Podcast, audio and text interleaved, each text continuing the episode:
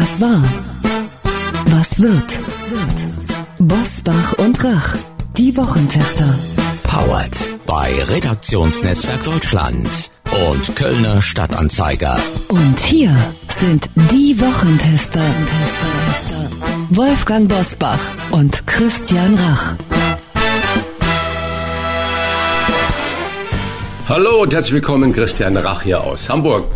Hallo auch von mir aus Berlin. Hier ist Hans-Ulrich Jörges, heute in Vertretung von Wolfgang Bosbach. Und nach der neuesten Wahlkampfmode füge ich gleich hinzu, ich bin nicht Wolfgang Bosbach und ich bin auch nicht wie Wolfgang Bosbach. Siehst du, Uli, das war ja gerade der großartige Einstieg. Das hätte ich sonst so genauso formuliert. er ist nicht ich war ja. ein ganz äh, spezieller Satz diese Woche. Du hast ihn natürlich auch vernommen. Das war die unmissverständliche Botschaft, als sich unsere noch Kanzlerin Angela Merkel in dieser Woche nach langem Zögern in den Wahlkampf eingeschaltet hat. Ich weiß gar nicht, ob sie sich in den Wahlkampf eingeschaltet hat oder ob es nur ein persönliches Statement war. Hey, der ist ja anders als ich und das bin ich, weil sich ja Olaf Scholz mittlerweile in den Umfragen an Armin Laschet vorbeigeschoben hat und vermutlich auch, weil Olaf Scholz sich in in der Süddeutschen mit der typischen Merkel-Raute hat abbilden lassen, wo sie dann sagt, Mensch, das geht aber zu weit. Ja, das muss das die erste Handlung der neuen Koalition sein. Die Raute in der Öffentlichkeit zu zeigen, ist verboten. So, würde Scholz tatsächlich ein Bündnis mit der Linkspartei angehen und will die Linke überhaupt mit Scholz? Wir fragen heute den Spitzenkandidaten der Linken und wir haben den Politiker zu Gast, auf den es nach dem 26. September voraussichtlich ankommen wird. Ich sage nur, Jamaika. Regieren ist besser als nicht regieren. Wir haben den Kanzlermacher in dieser Folge. Das hieß früher übrigens Wagscheißerle. Ist ein bisschen Vergessenheit geraten. Auf welche Aber nur Schale, im Schwabenland. Ja, ja, auf welche Schale, nämlich die FDP schiss. Nach der Seite neigte sich die Waage. Wagscheißerle. Und dazu sage ich, was war, was wird heute mit diesen Themen und Gästen. Auf dem Prüfstand der Wochentester. Linksdebatte. Wie viel Merkel steckt wirklich in Scholz? Impfstatusabfrage. Wie viel dürfen Chefs über ihre Angestellten wissen? Afghanistan-Abzug. Werden wir eine Flüchtlingskrise wie 2015 erleben? Heute zu Gast bei den Wochentestern. Christian Lindner von der FDP und Dietmar Bartsch von der Partei Die Linke. Die Spitzenkandidaten stellen sich dem Wochentester Wahlcheck. Als Politiktesterin mit den Tops und Flops der Woche. Eva Quadbeck aus dem RND Hauptstadtbüro. Und auch heute wieder mit dabei unser Redaktionsleiter Jochen Maas, der sich immer dann zu Wort meldet, wenn wir ein klares Urteil abgeben sollen. Hallo aus Köln mit einem herzlichen Dankeschön an Christina Volksheimer, Angela Bayer, Michael Grosche, Beate Lenzholzer, Julia Grebin, Ursula Meisel, Marlene Mertens, Tina Wienstroth und viele andere Hörerinnen und Hörer.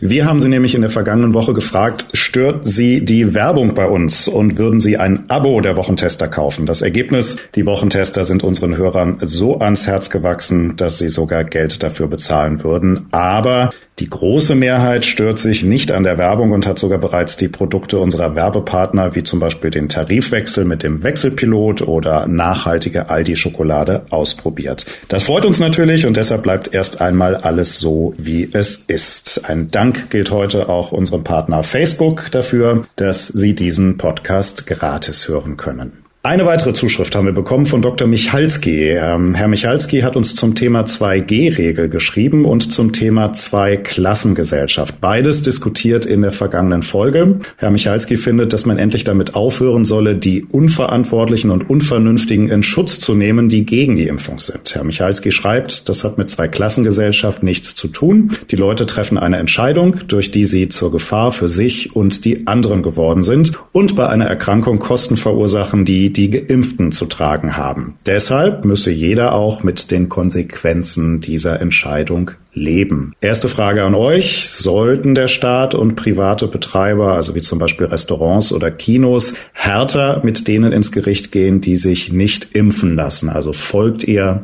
der Argumentation von Dr. Michalski? Ich persönlich sage nein. Die Bundesregierung und äh, alle Verwaltungsmenschen sind angetreten und haben gesagt, es wird keine Impfpflicht geben. Dass es Regeln gibt, völlig richtig.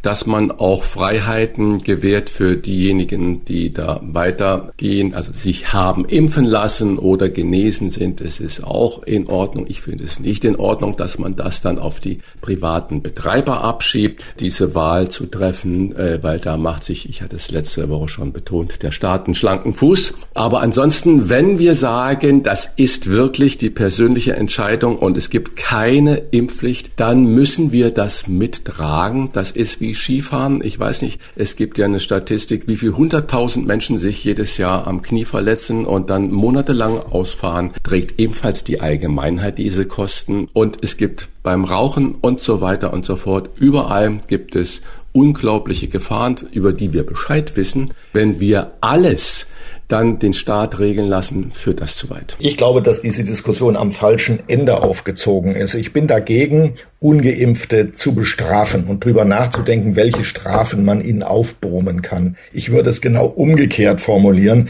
Wie können Geimpfte privilegiert werden? Und zwar klar und nachvollziehbar. Was haben Sie überhaupt von dieser Impfung? Ich muss mal sagen, ich kann mich nicht erinnern, wann ich zum letzten Mal meinen Impfausweis zeigen musste irgendwo. Der ist völlig wertlos. Ich trage ihn mit mir, aber ich muss ihn nicht zeigen. Ich könnte mir zum Beispiel vorstellen, dass Geimpfte, und zwar jetzt in absehbarer Zeit, von der Maskenpflicht befreit werden, dass sie also selbst entscheiden können wo und wann sie Maske tragen. Das wäre eine Maßnahme, die täglich zu beobachten ist, die die ungeimpften sehen können und wo sie sich überlegen können, ob sie nicht auch in diesen Status kommen wollen. Das würde ich empfehlen, aber nicht drüber nachzudenken, wie man die quälen kann. Das ist auch nicht würdig für unseren Staat. Wenn man da wirklich dieses Wegfallen der Maskenpflicht äh, für Geimpfte zulassen würde, das wäre meines Erachtens eine sehr große Stigmatisierung der Ungeimpften, weil es gibt ja auch für viele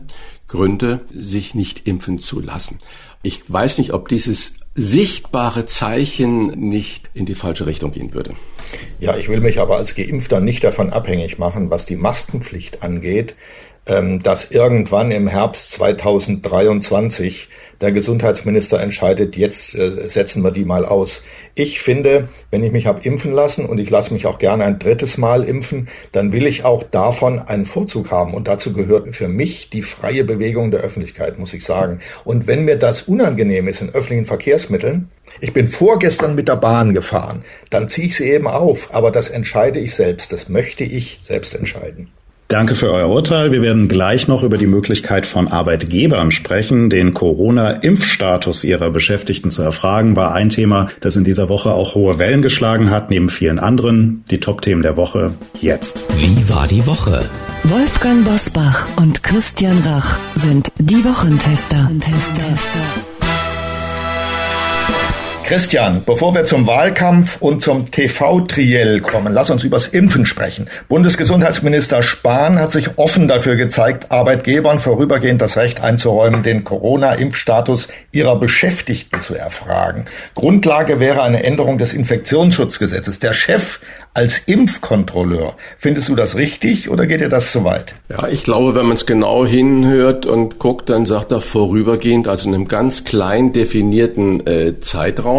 Wenn ich so Fakten sehe, in Deutschland sind über 90.000 äh, Menschen gestorben. Wir arbeiten in Großraumbüros zusammen, in Fließbändern, äh, in vielen engen Situationen. Wenn ich als Geimpfter dann mit zehn anderen Leuten dicht an dichter stehe, dann ist es für mich persönlich auch als Arbeitnehmer eigentlich äh, ganz äh, wichtig und spannend zu wissen, ist mein Gegenüber geimpft oder nicht geimpft. Beim Shoppen, beim Theater, ich erlebe es immer wieder, wenn ich irgendwo hingehe, muss ich meinen Impfausweis elektronisch äh, vorzeigen.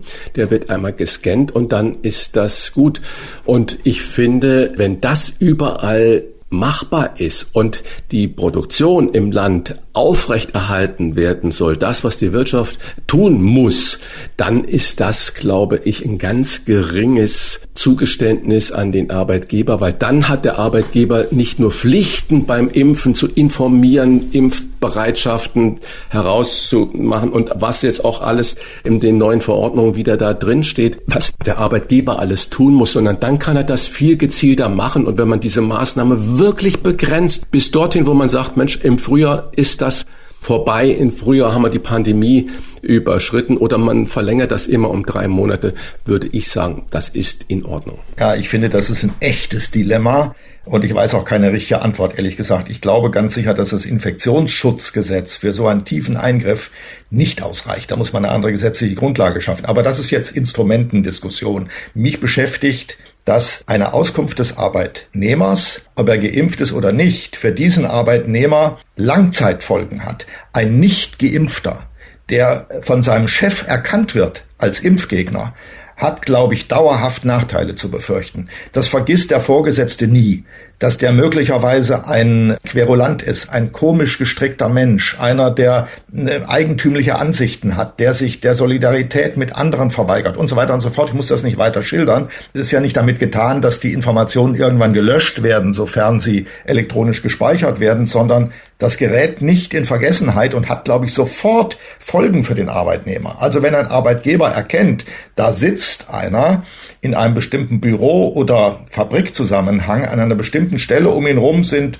sechs oder zehn oder hundert Kollegen, dann nimmt er den möglicherweise da raus und sagt, sie sind nicht geimpft, ich setze sie jetzt ins Lager. Ja, das hat, das ist wirklich dann durch die Hintertür äh, die gesetzliche Impfpflicht in Wahrheit. Denn da geht es um die Existenz von Menschen und dem können sie sich dann nicht mehr entziehen. Ich kann da natürlich auch ein Gegenargument bringen. Kleines Geschäft, 2G-Regel wie in Hamburg, in Berlin. Vermutlich werden andere Bundesländer noch nachziehen. Die 2G-Regel, also geimpft oder genesen, die zählt aber nur, wenn die Mitarbeiter geimpft sind. Wenn ich aber sechs Mitarbeiter habe und ich das nicht weiß, ob alle sechs geimpft sind und es sagen die Hälfte, wir sagen dir das nicht, Chef oder Chefin, dann kann ich zum Beispiel jetzt im bevorstehenden Winter, nur vielleicht 50 Prozent oder 40 Prozent einer Belegung in einer Gastronomie zum Beispiel machen, weil ich die Abstandsregeln einhalten muss, weil ich nicht ganz besetzen kann, das Theater, das Kino ganz genauso. Das heißt, dieses äh, Nichtwissen gefährdet betriebliche Existenz, nicht nur für den Chef oder die Chefin, sondern für alle Mitarbeiter. Das wäre aber auch ein starkes Argument dafür, dass der Arbeitgeber das weiß. Und ich weiß nicht, ob man prinzipiell immer den Arbeitgebern dieses Böse unterstellen muss, dass dann sofort da eine rote Akte angelegt wird, wo man sagt, aha, da ist einer. Es gibt ja auch für viele Menschen Gründe, das nicht zu tun. Aber die kleine nein, Firma nein, zum Beispiel ist im, ja. äh, in ihrer Existenz bedroht. Ich verstehe das sehr gut. Ich verstehe jeden Satz, den du gesagt hast, insbesondere die Interessen, die dahinter stehen. Das meine ich jetzt nicht kritisch, überhaupt nicht. Ich habe ja von einem Dilemma gesprochen.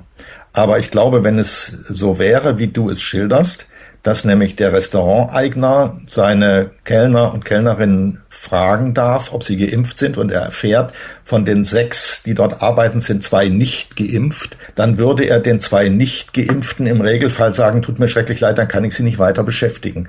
Und da wird es eben dann, nicht. das darf er nicht. Na, wird dann tut das halt, ja, äh, ohne es zu sagen. Aber er geht doch damit, wenn er das weiß, ein Risiko ein für seine Gäste und für, für seine Beschäftigten und für sich selbst und es wird Folgen haben. Aber lieber Uli, wenn du jetzt den Personalmarkt äh, anguckst, gerade in der Gastronomie, es gibt keine freien Mitarbeiter, Mitarbeiterinnen, die da an der Tür Schlange stehen und sagen, hast du nicht einen Job? Das ist der größte Personalmangelmarkt, den wir da haben. Ja inklusive der Pflege. Die kommt auch noch dazu. Das heißt, man ist froh über jeden Arbeitenden, der da ist und bleibt und dem, mit dem es eigentlich gut funktioniert.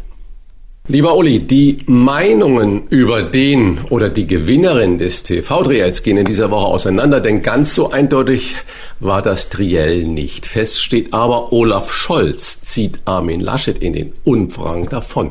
Was kann die CDU oder der CDU-Vorsitzende deiner Meinung nach tun? Hat Laschet überhaupt noch eine Chance, indem er nun ein Team vorstellt und Friedrich Merz sein Versprechen für eine wichtige Regierungsposition gibt oder indem er zum Beispiel mal fünf glasklare Aussagen formulieren würde? Ja, sehr richtig in deiner Frage schon formuliert, lieber Christian, dass die Meinungen über das Triell nämlich nicht so eindeutig waren, wie das sich zunächst mal angehört hat. Meine Meinung war, dass Laschet diese Auseinandersetzung an diesem Abend klar gewonnen hat. Die Umfrage ist aber genau umgekehrt aus der Lage an, an, dritter Stelle weit abgeschlagen. Das muss die CDU sehr, sehr nachdenklich machen. Stimmen diese Zahlen nämlich, würde das bedeuten, dass ein großer Teil der Wähler mit Laschet abgeschlossen hat und einfach nicht mehr wahrnimmt, was er sagt und was er tut. Sie wollen ihn nicht und sind nicht mehr erreichbar für die CDU. Es gibt nur eine Möglichkeit. Die andere ist schon vertan worden, nämlich den Kandidaten auszuwechseln. Viel zu spät, geht nicht mehr. Es gibt nur eine Möglichkeit, ihm andere an die Seite zu stellen. Und zwar ein echtes Team und nicht das, was er mal so als Team bezeichnet hat, als er seine Klimapolitik vorgestellt hat. Das war eine ganz verheerende Pressekonferenz. Neben ihm nämlich, abgesehen davon, dass er keine zentrale Botschaft hatte, standen neben ihm drei sympathische jüngere Leute, die in der großen Öffentlichkeit überhaupt niemand gekannt hat. Das ist mit Team nicht gemeint, sondern Team meint bekannte Politiker der CDU und CSU, die die Menschen kennen und die ihnen nicht groß vorgestellt werden müssen und die dann Wahlkampf machen. Siehe Friedrich Merz, aber auch andere. Die CDU hat keine andere Möglichkeit, er hat keine andere Möglichkeit mehr als das zu tun. Also bitte, einem solchen Team, sage ich mal so am Ende dieser lichtvollen Ausführungen, einem solchen Team könnte nicht nur Friedrich Merz angehören, sondern auch unser Wolfgang Bosbach. Was ist mit fünf glasklaren Aussagen? Weißt du denn, wofür die äh, CDU steht? Nein, das weiß ich nicht. Ehrlich gesagt, nachdem wie die drei Kandidaten öffentlich auftreten, weiß man es bei allen nicht so ganz genau. Gut, Mindestlohn kennt man, wir haben äh, von der Linken gehört, dass sie eine Vermögensabgabe fordert. Bei der CDU weiß ich gar nichts. Die CDU ist in Wahrheit auch, wenn ich persönlich gefragt werde, programmatisch fertig. Nach diesen 16 Jahren Merkel ist von der CDU nichts übrig geblieben. Die müsste eigentlich mal sich Zeit nehmen, eine Auszeit, um neu über sich nachzudenken und programmatisch neu zu arbeiten. Der Versuch, die Wähler einzuschläfern und ihnen zu sagen, wir machen alles so weiter, wie ihr es gewohnt seid. Ihr müsst euch keine Gedanken machen. Dieser Versuch, glaube ich, wird nicht funktionieren, weil die Wähler nämlich zu klug sind, um, de, um nicht wahrzunehmen, dass in Deutschland schon sehr viel nicht mehr funktioniert. Ich will nur ein Beispiel nennen. Bei der Flutkatastrophe hat der Katastrophenschutz nicht funktioniert. Da dachte man früher, da kann man sich in Deutschland aber drauf verlassen. Technisches Hilfswerk, Alarmsysteme und so weiter. Kann man eben nicht mehr. Es funktioniert nicht mehr viel. Das Land muss rund erneuert werden. Und da sagt sagt mir die CDU bisher überhaupt nicht, was sie will. Wir haben ja gleich noch ein bestimmt spannendes Gespräch mit Dietmar Bartsch, dem Fraktionsvorsitzenden der Linken. Und äh, diese Woche hat ja das erste Mal die Kanzlerin sich in den Wahlkampf eingemischt. War ja eigentlich nur so ein Nebensatz innerhalb eines Interviews oder eines Gespräches mit dem österreichischen Bundeskanzler. Ich zitiere, es besteht ein gewaltiger Unterschied zwischen mir und ihm. Denn für sie komme ein Bündnis mit der Linkspartei nie in Frage. Und mit dieser Rüge will Angela Merkel den Trittbrettfahrer Olaf Scholz offenbar in Schach halten, der es mit seiner Ich bin die neue Merkel-Pose vielleicht ein bisschen überzogen hat. Wird ihr das gelingen oder kommt ihre Intervention da zu spät? Ich finde, diese sogenannte Intervention ist an Albernheit nicht zu übertreffen. Äh, das wollen wir ja hoffen, dass sie mit, mit Scholz nicht zu verwechseln ist. Also über diesen müden Wahlkampfscherz kann eigentlich nur die CDU lachen. Sonst greifen sich doch alle Leute an den Kopf und sagen, was machen die denn da? Also natürlich ist sie nicht er. Und er hat damit gespielt, der wird sich totgelacht haben, als Merkel diese Intervention gestartet hat. Das ist nur in einem Wahlkampf von Bedeutung und sorgt nur dann für Wellenschlag und ein bisschen Aufregung in den Medien in einem Wahlkampf, den die New York Times gerade beschrieben hat, als so langweilig, als beobachte man kochendes Wasser. Und da hat sie recht. Sie hat auch den Olaf Scholz als den langweiligsten überhaupt beschrieben.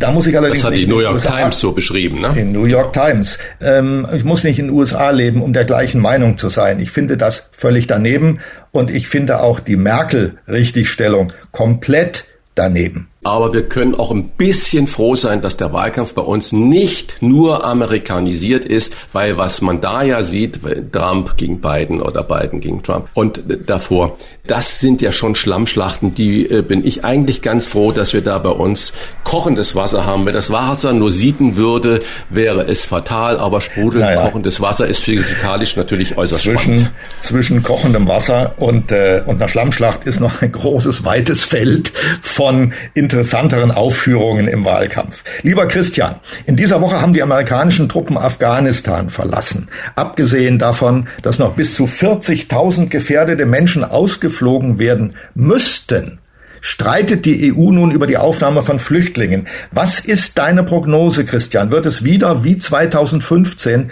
zur unkontrollierten Migration von Flüchtlingen kommen? Nein, da ist die kurze, klare Ansage, äh, es wird das nicht genauso passieren wie 2015. Die Grenzen sind einfach dicht. Aber äh, viel wichtiger ist äh, eigentlich die Erkenntnis, dass Europa nun zum x-ten Mal gescheitert ist. Keine Strategie beim Militär, gesamteuropäische Strategie, keine gemeinsame Haltung in der Außenpolitik und erst recht keine gemeinsame Haltung, was Flüchtlingsaufnahme äh, betrifft. Das ist das eigentliche Armutszeugnis und du hast ja schon Zahlen genannt, das sind ja nur geschätzte 40.000, äh, die ausgeflogen werden müssten. Das ist ja auch dieser Konditional. Äh, ich weiß nicht, wie Europa überhaupt überhaupt zu einer gemeinsamen Haltung kommt. Da ist die Diskussion, die Vielstimmigkeit wirklich äh, eine Katastrophe für die Menschen. Und äh, ich weiß nicht, ob das zielführend ist, dass unser Außenminister Maas jetzt mit einer Tasche voller Geld auf Rundreise um Afghanistan ist und jedem da irgendwie Schecks versucht auszustellen, wenn sie bloß die Menschen da aufnehmen. Äh, besser wäre es, wenn Europa sich da reformiert und sagt, wir brauchen eine klare militärische äh, Position. Spannend ist, was wird die Linke da zum Beispiel sagen, wenn sie in eine Koalition mit der Regierung eintritt. Und natürlich brauchen wir eine gemeinsame Außenpolitik, um eine Haltung auch den USA gegenüber zu haben, wenn Biden sich verabschiedet als Weltpolizei.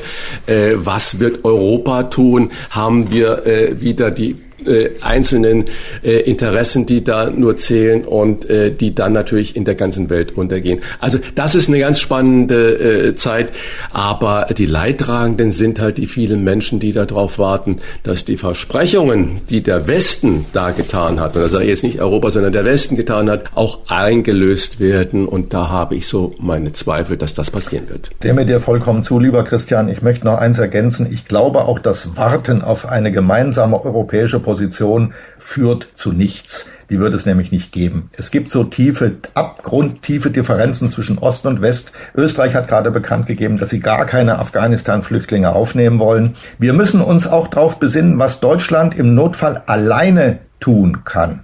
Deutschland könnte auch, wenn es wollte, alleine Flüchtlinge evakuieren aus einer solchen Hauptstadt, aus einem solchen Kriegsgebiet. Jedenfalls muss man sich darüber Gedanken machen. Das bedeutet aber was für die Ausrüstung und Finanzierung der Bundeswehr. Vielen Dank für eure Einordnung. Wir starten gleich mit dem Wochentester Wahlcheck mit Christian Lindner, danach Dietmar Bartsch nach einer kurzen Werbeunterbrechung. Wir bedanken uns bei unserem Werbepartner Facebook für die freundliche Unterstützung. Die Pandemie hat kleine Unternehmen besonders belastet. Viele haben damit begonnen, mit Hilfe der Tools und Plattformen von Facebook online neue Kunden zu gewinnen. 68 Prozent der befragten kleinen Unternehmen in der EU, die personalisierte digitale Werbung nutzen, sagten, dass diese effektiv sei, um neue Kunden zu finden. Facebook bringt Geschäfte und Menschen zusammen und hilft so kleinen Unternehmen in ganz Europa weiter zu wachsen. Erfahren Sie mehr darüber, wie Unternehmen in Europa über Facebook Kunden finden auf about.fb.com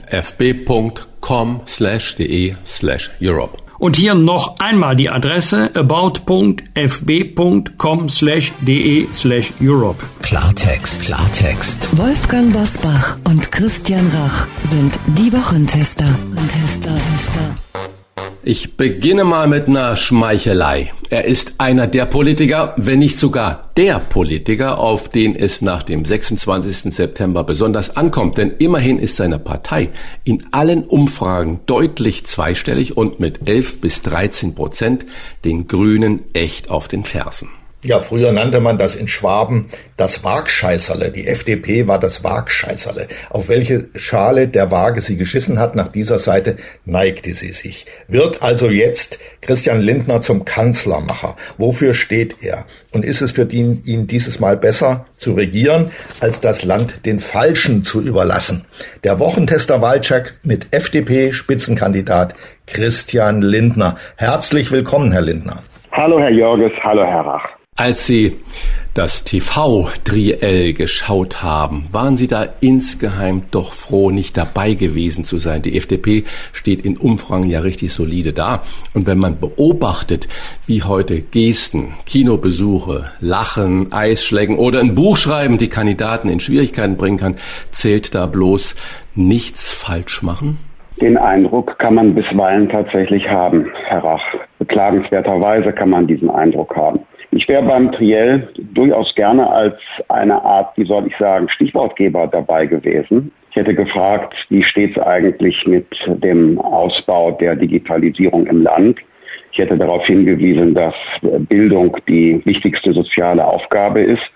Und wir sind in einer Gesellschaft, in der der Menschheitstraum vom längeren Leben realisiert wird, äh, aber unsere Sozialsysteme und insbesondere die Rente sind gar nicht darauf vorbereitet. Und nicht zuletzt bei diesem Duell wurde von jeder und jedem in nahezu jedem Beitrag etwas finanziell gefördert, ähm, ausgebaut, äh, subventioniert, bezuschusst, wie auch immer.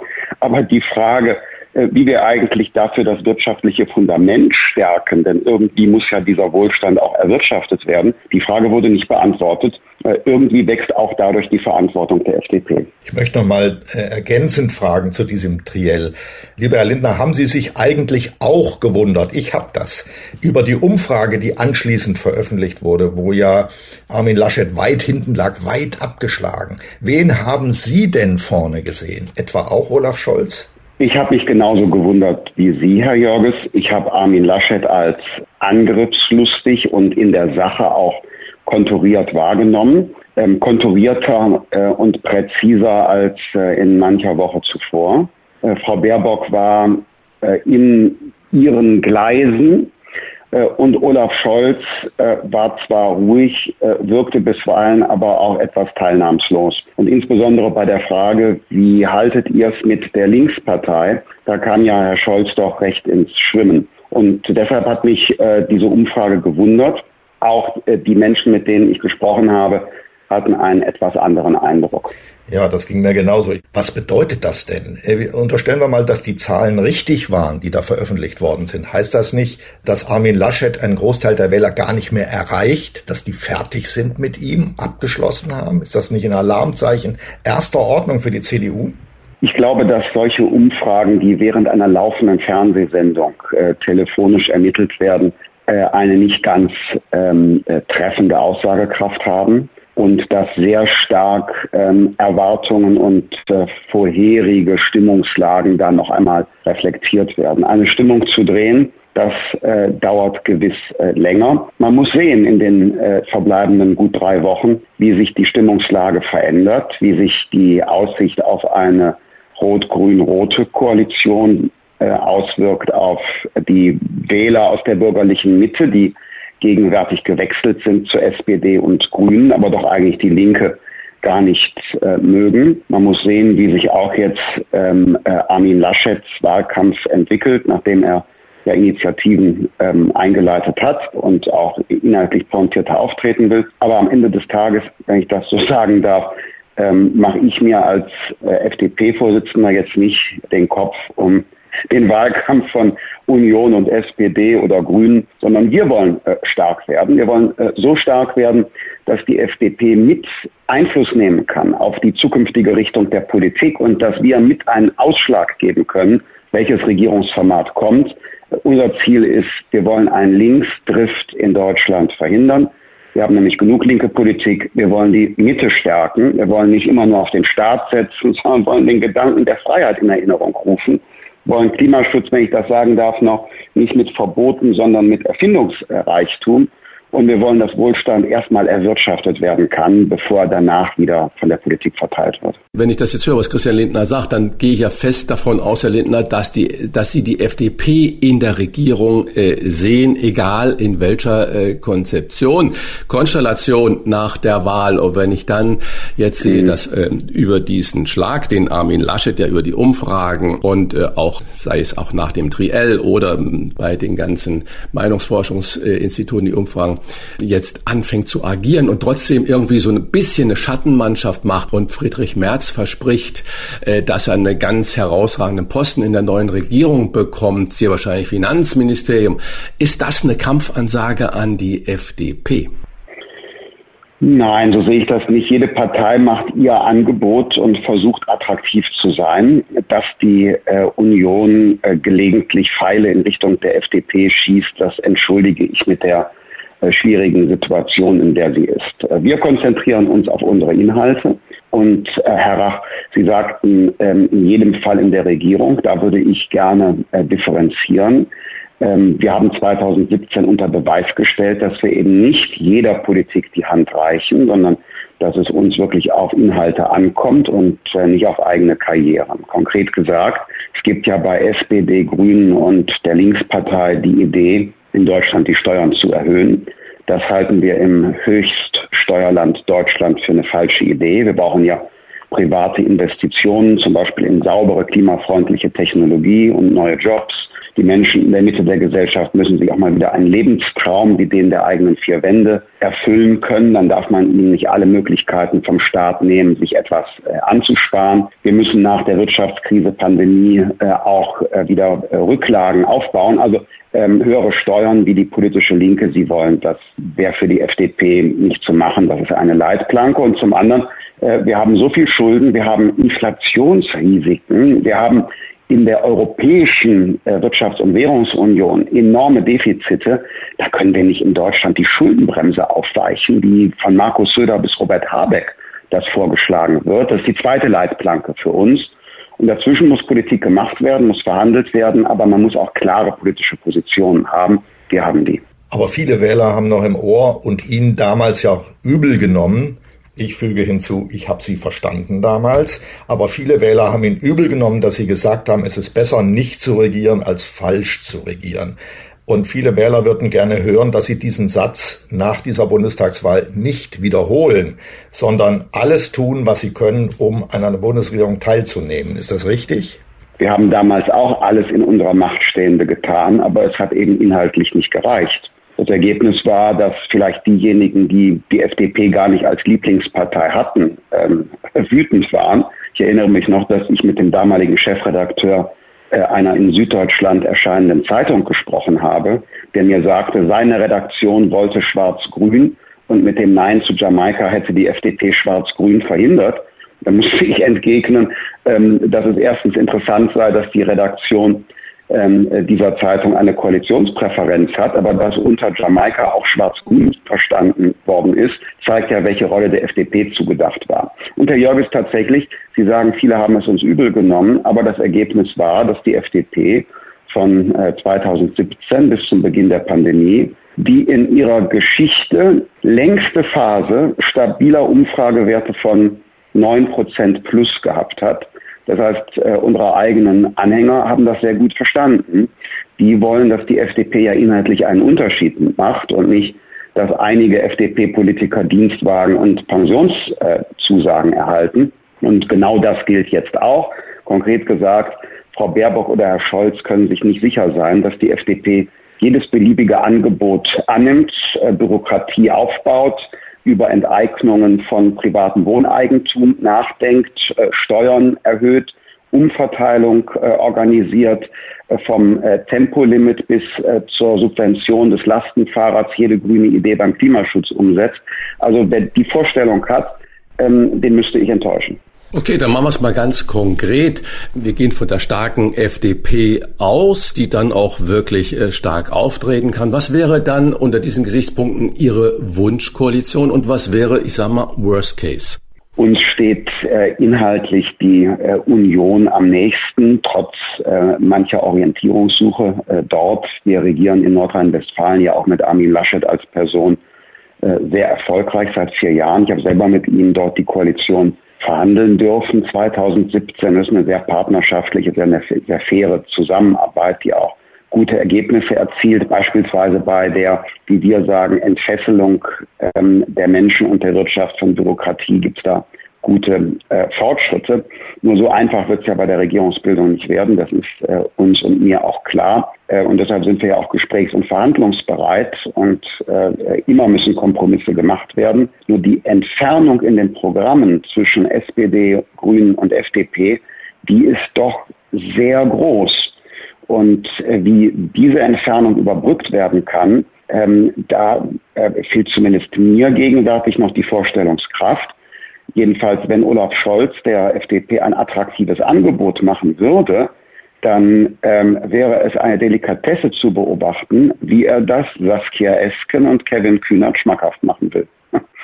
Glauben Sie nicht, dass er das tun wird? Er will sie doch haben. Kann man nicht seine durchaus gefährliche Strategie, ein Bündnis mit den Linken offen zu halten, als Versuch betrachten, sie unter Druck zu setzen, um sie in eine Koalition und damit in eine Position des Retters des Vaterlandes zu bringen? Ja. Also nur Verhinderung, nur Verhinderung scheint mir angesichts der Herausforderungen unseres Landes ein zu bescheidenes Ziel für einen äh, Regierungseintritt zu sein. Und dass die Partei von äh, Willy Brandt sozusagen sich des äh, Druckmittels der Linkspartei äh, bedient, um eine Regierung zu bilden, das äh, übersteigt auch äh, meine Vorstellungskraft. Ich glaube auch nicht, dass das in der Öffentlichkeit gutiert werden würde, über äh, solche Manöver eine Partei in eine Regierung zu zwingen, wenn die Inhalte nicht stimmen. Nein, da müsste schon ein inhaltliches Angebot äh, kommen, das äh, interessant und akzeptabel ist. Da äh, soll man die eigene Vorstellungskraft äh, nicht zu äh, schmal machen. Aber jedenfalls, äh, ich habe noch keine konkrete Idee, wie das gelingen könnte. Können Sie sich vorstellen, Annalena Baerbock zur Kanzlerin zu wählen in einer grün geführten Bundesregierung? Herr Jorges, die äh, Grünen ähm, sind, glaube ich, aus dem Rennen um das Kanzleramt inzwischen ausgeschieden. Wenn man die äh, Umfragen sieht, ist das ja äh, sehr deutlich sichtbar. Auch da würde gelten, es geht um, um die Inhalte, aber ich sehe gegenwärtig nicht, dass der Regierungsbildungsauftrag da sein könnte. Es muss nicht immer die stärkste Fraktion den Kanzler stellen. Das wissen wir von 1969 und 1976 ja, als ähm, 1976 Helmut Kohl ja nahezu die absolute Mehrheit hatte und dennoch nicht Kanzler wurde. Also es muss nicht immer die stärkste Fraktion den Kanzler stellen, aber dass die drittstärkste äh, Fraktion die Kanzlerin stellt, ich glaube, da ist der Weg zu weit. Von ja, jetzt, mal gar nicht Sie.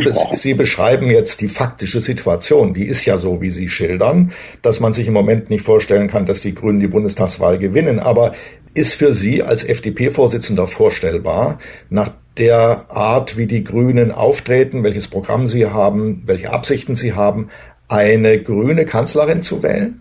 Also wenn ich die Programme ansehe, dann kommt ohnehin nur für mich ähm, die Wahl der FDP in Frage.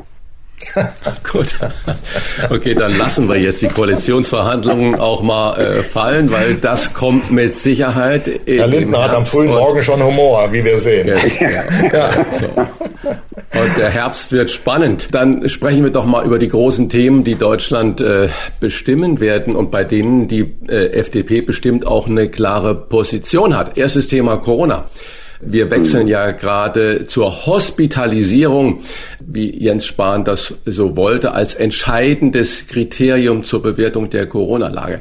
Wie soll für die FDP die weitere Rückkehr zur Normalität aussehen? Eins, zwei, drei. Erstens ist das schon mal ein guter Schritt, äh, den wir ja seit einigen Monaten auch vorgeschlagen haben, äh, weg von nur der Orientierung auf der Inzidenz auf die Inzidenz, denn die Neuinfektionen geben gar keinen Eindruck mehr über den Charakter der Pandemie, wenn zum Beispiel meine 96 Jahre alte Oma geimpft ist.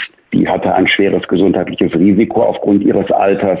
Das entfällt jetzt, wenn jetzt die Jüngeren Träger der äh, Pandemie sind, dann verändert sich die Lage. Ich würde neben der Hospitalisierung auch noch andere Instrumente vorschlagen, andere Indikatoren, aber Das ist ein Schritt in die richtige Richtung. Zweitens, es ähm, muss, äh, und da sind sich alle einig, aber ich möchte gerne weitere Taten sehen, es muss weitere Fortschritte beim Impfen geben, also die Organisation der Booster der dritten Impfung, vor allen Dingen aber mobile Impfteams auf dem Campus der Uni, auf dem Parkplatz des Supermarkts, bei äh, Sportgroßereignissen in äh, Stadtteilen, wo die Inzidenzen ähm, äh, hoch sind, aber zugleich die Impfquote gering ist und wo vielleicht auch in anderen als der deutschen Sprache geworben und informiert äh, werden muss. Das ist der Schlüssel. Und äh, drittens, wir müssen äh, langsam wieder zu einer Normalität kommen. Äh, die Parlamente müssen äh, wieder entscheiden über Grundrechtseingriffe. Die Sonderbefugnisse der Regierung müssen also enden. Normalität heißt für mich auch, dass in zunehmendem Maße die Menschen selbst wieder verantwortlich werden für ihren Gesundheitsschutz und wir wegkommen von pauschalen Freiheitseinschränkungen. Konkret würde das bedeuten, dass wenn in einer Gaststätte äh, 17 äh, Gäste äh, geimpft sind und es kommen drei negativ getestete dazu, dann kann man von Staatswegen diesen drei negativ getesteten nicht den Zugang verwehren, denn im Zweifel gefährden die ja nur sich selbst, aber nicht die anderen Gäste, die geimpft sind. Also das, was da teilweise jetzt diskutiert wird unter der Überschrift 2G, das halte ich für unverhältnismäßig. Da geht eben kein besonderes gesundheitliches Risiko von aus, höchstens für die Betroffenen selbst. Würden Sie als FDP Impfanreize geben für die Menschen, äh, die sich nicht impfen lassen wollen? Wie wollen Sie die überzeugen? Sie haben gesagt, zum Sportverein vor dem Supermarkt, aber äh, damit schaffen Sie ja noch keine Überzeugung, sondern nur ein Angebot. Ja, es ist ein Angebot für äh, diejenigen, die aus ähm, Bequemlichkeit oder Desinteresse sich nicht haben impfen lassen. Das reduziert die Hürde. Ich bin auch für äh, Aufklärung. In nahezu jeder meiner Veranstaltungen werbe ich auch für das Impfen. Wenn sich aber jemand nach sorgfältiger Auseinandersetzung mit dem Für und Wider, und damit meine ich jetzt nicht drei Facebook-Postings und drei Kacheln bei WhatsApp gelesen zu haben, nach sorgfältiger Beschäftigung mit dem Für und Wider gegen eine Impfung entscheidet oder aufgrund etwa einer anderen Erkrankung nicht geimpft werden kann, dann muss man das akzeptieren. Und äh, da bin ich gegen ähm, diese Formen von äh, den Alltag besonders unbequem machen, um doch so eine Art mittelbaren äh, Impfdruck äh, auszulösen. Ähm, dann müsste man eine Debatte führen, will man wirklich eine Impfpflicht. Da wäre ich dagegen. Aber das so über Einschränkungen im Alltag zu tun, ähm, das halte ich unter erwachsenen Menschen nicht für richtig. Also niedrigschwelliges Angebot statt Druck. Wird es nicht Zeit, die Geimpften insofern zu privilegieren, als man sie von der Maskenpflicht befreit, ihnen also selbst überlässt, wann und wo sie Maske tragen? Ist es nicht endlich an der Zeit, die Maskenpflicht zu beseitigen, wenigstens für die Geimpften? Ähm, in bestimmten Bereichen, wie etwa dem öffentlichen Personennahverkehr, Herr Jorges, ähm, trage ich als Geimpfter natürlich auch Maske und ich habe Verständnis dafür, dass man sie trägt, denn also im morgendlichen Pendlerverkehr jetzt ähm, neben dem Fahrschein, was ja schon so schwer möglich ist, das äh, durchgehend äh, zu tun, da dann auch noch den Impfstatus zu prüfen. Ich glaube, ähm, das überfordert uns in der Praxis und äh, da äh, scheint mir das Masketragen gegenwärtig auch als Geimpften ähm, noch verhältnismäßig äh, zu sein. Ansonsten habe ich volles Verständnis für das, was Sie sagen. Äh, das könnte eine Option sein für private Entscheidungen. Also ich habe nichts dagegen, wenn ein Gastronom zum Beispiel sagt, eben nicht von Staatswegen angeordnet, aber ein Gastronom sagt, in meiner Gaststätte sind nur Geimpfte und Genesene, das kontrolliere ich. Dafür müssen die dann hier keine Maske tragen. Dafür habe ich Verständnis, private Entscheidung. Dann können die anderen Gäste sagen, oh, ich darf hier nicht rein, dann besuche ich das italienische Restaurant gar nicht mehr, weil das gefällt mir nicht, aber eben nicht von Staatswegen. Das muss doch irgendwann der Zeitpunkt kommen, wenn selbst die Maskenpflicht aufgehoben wird. Wann kommt die denn? Wann ist dieser Freedom Day?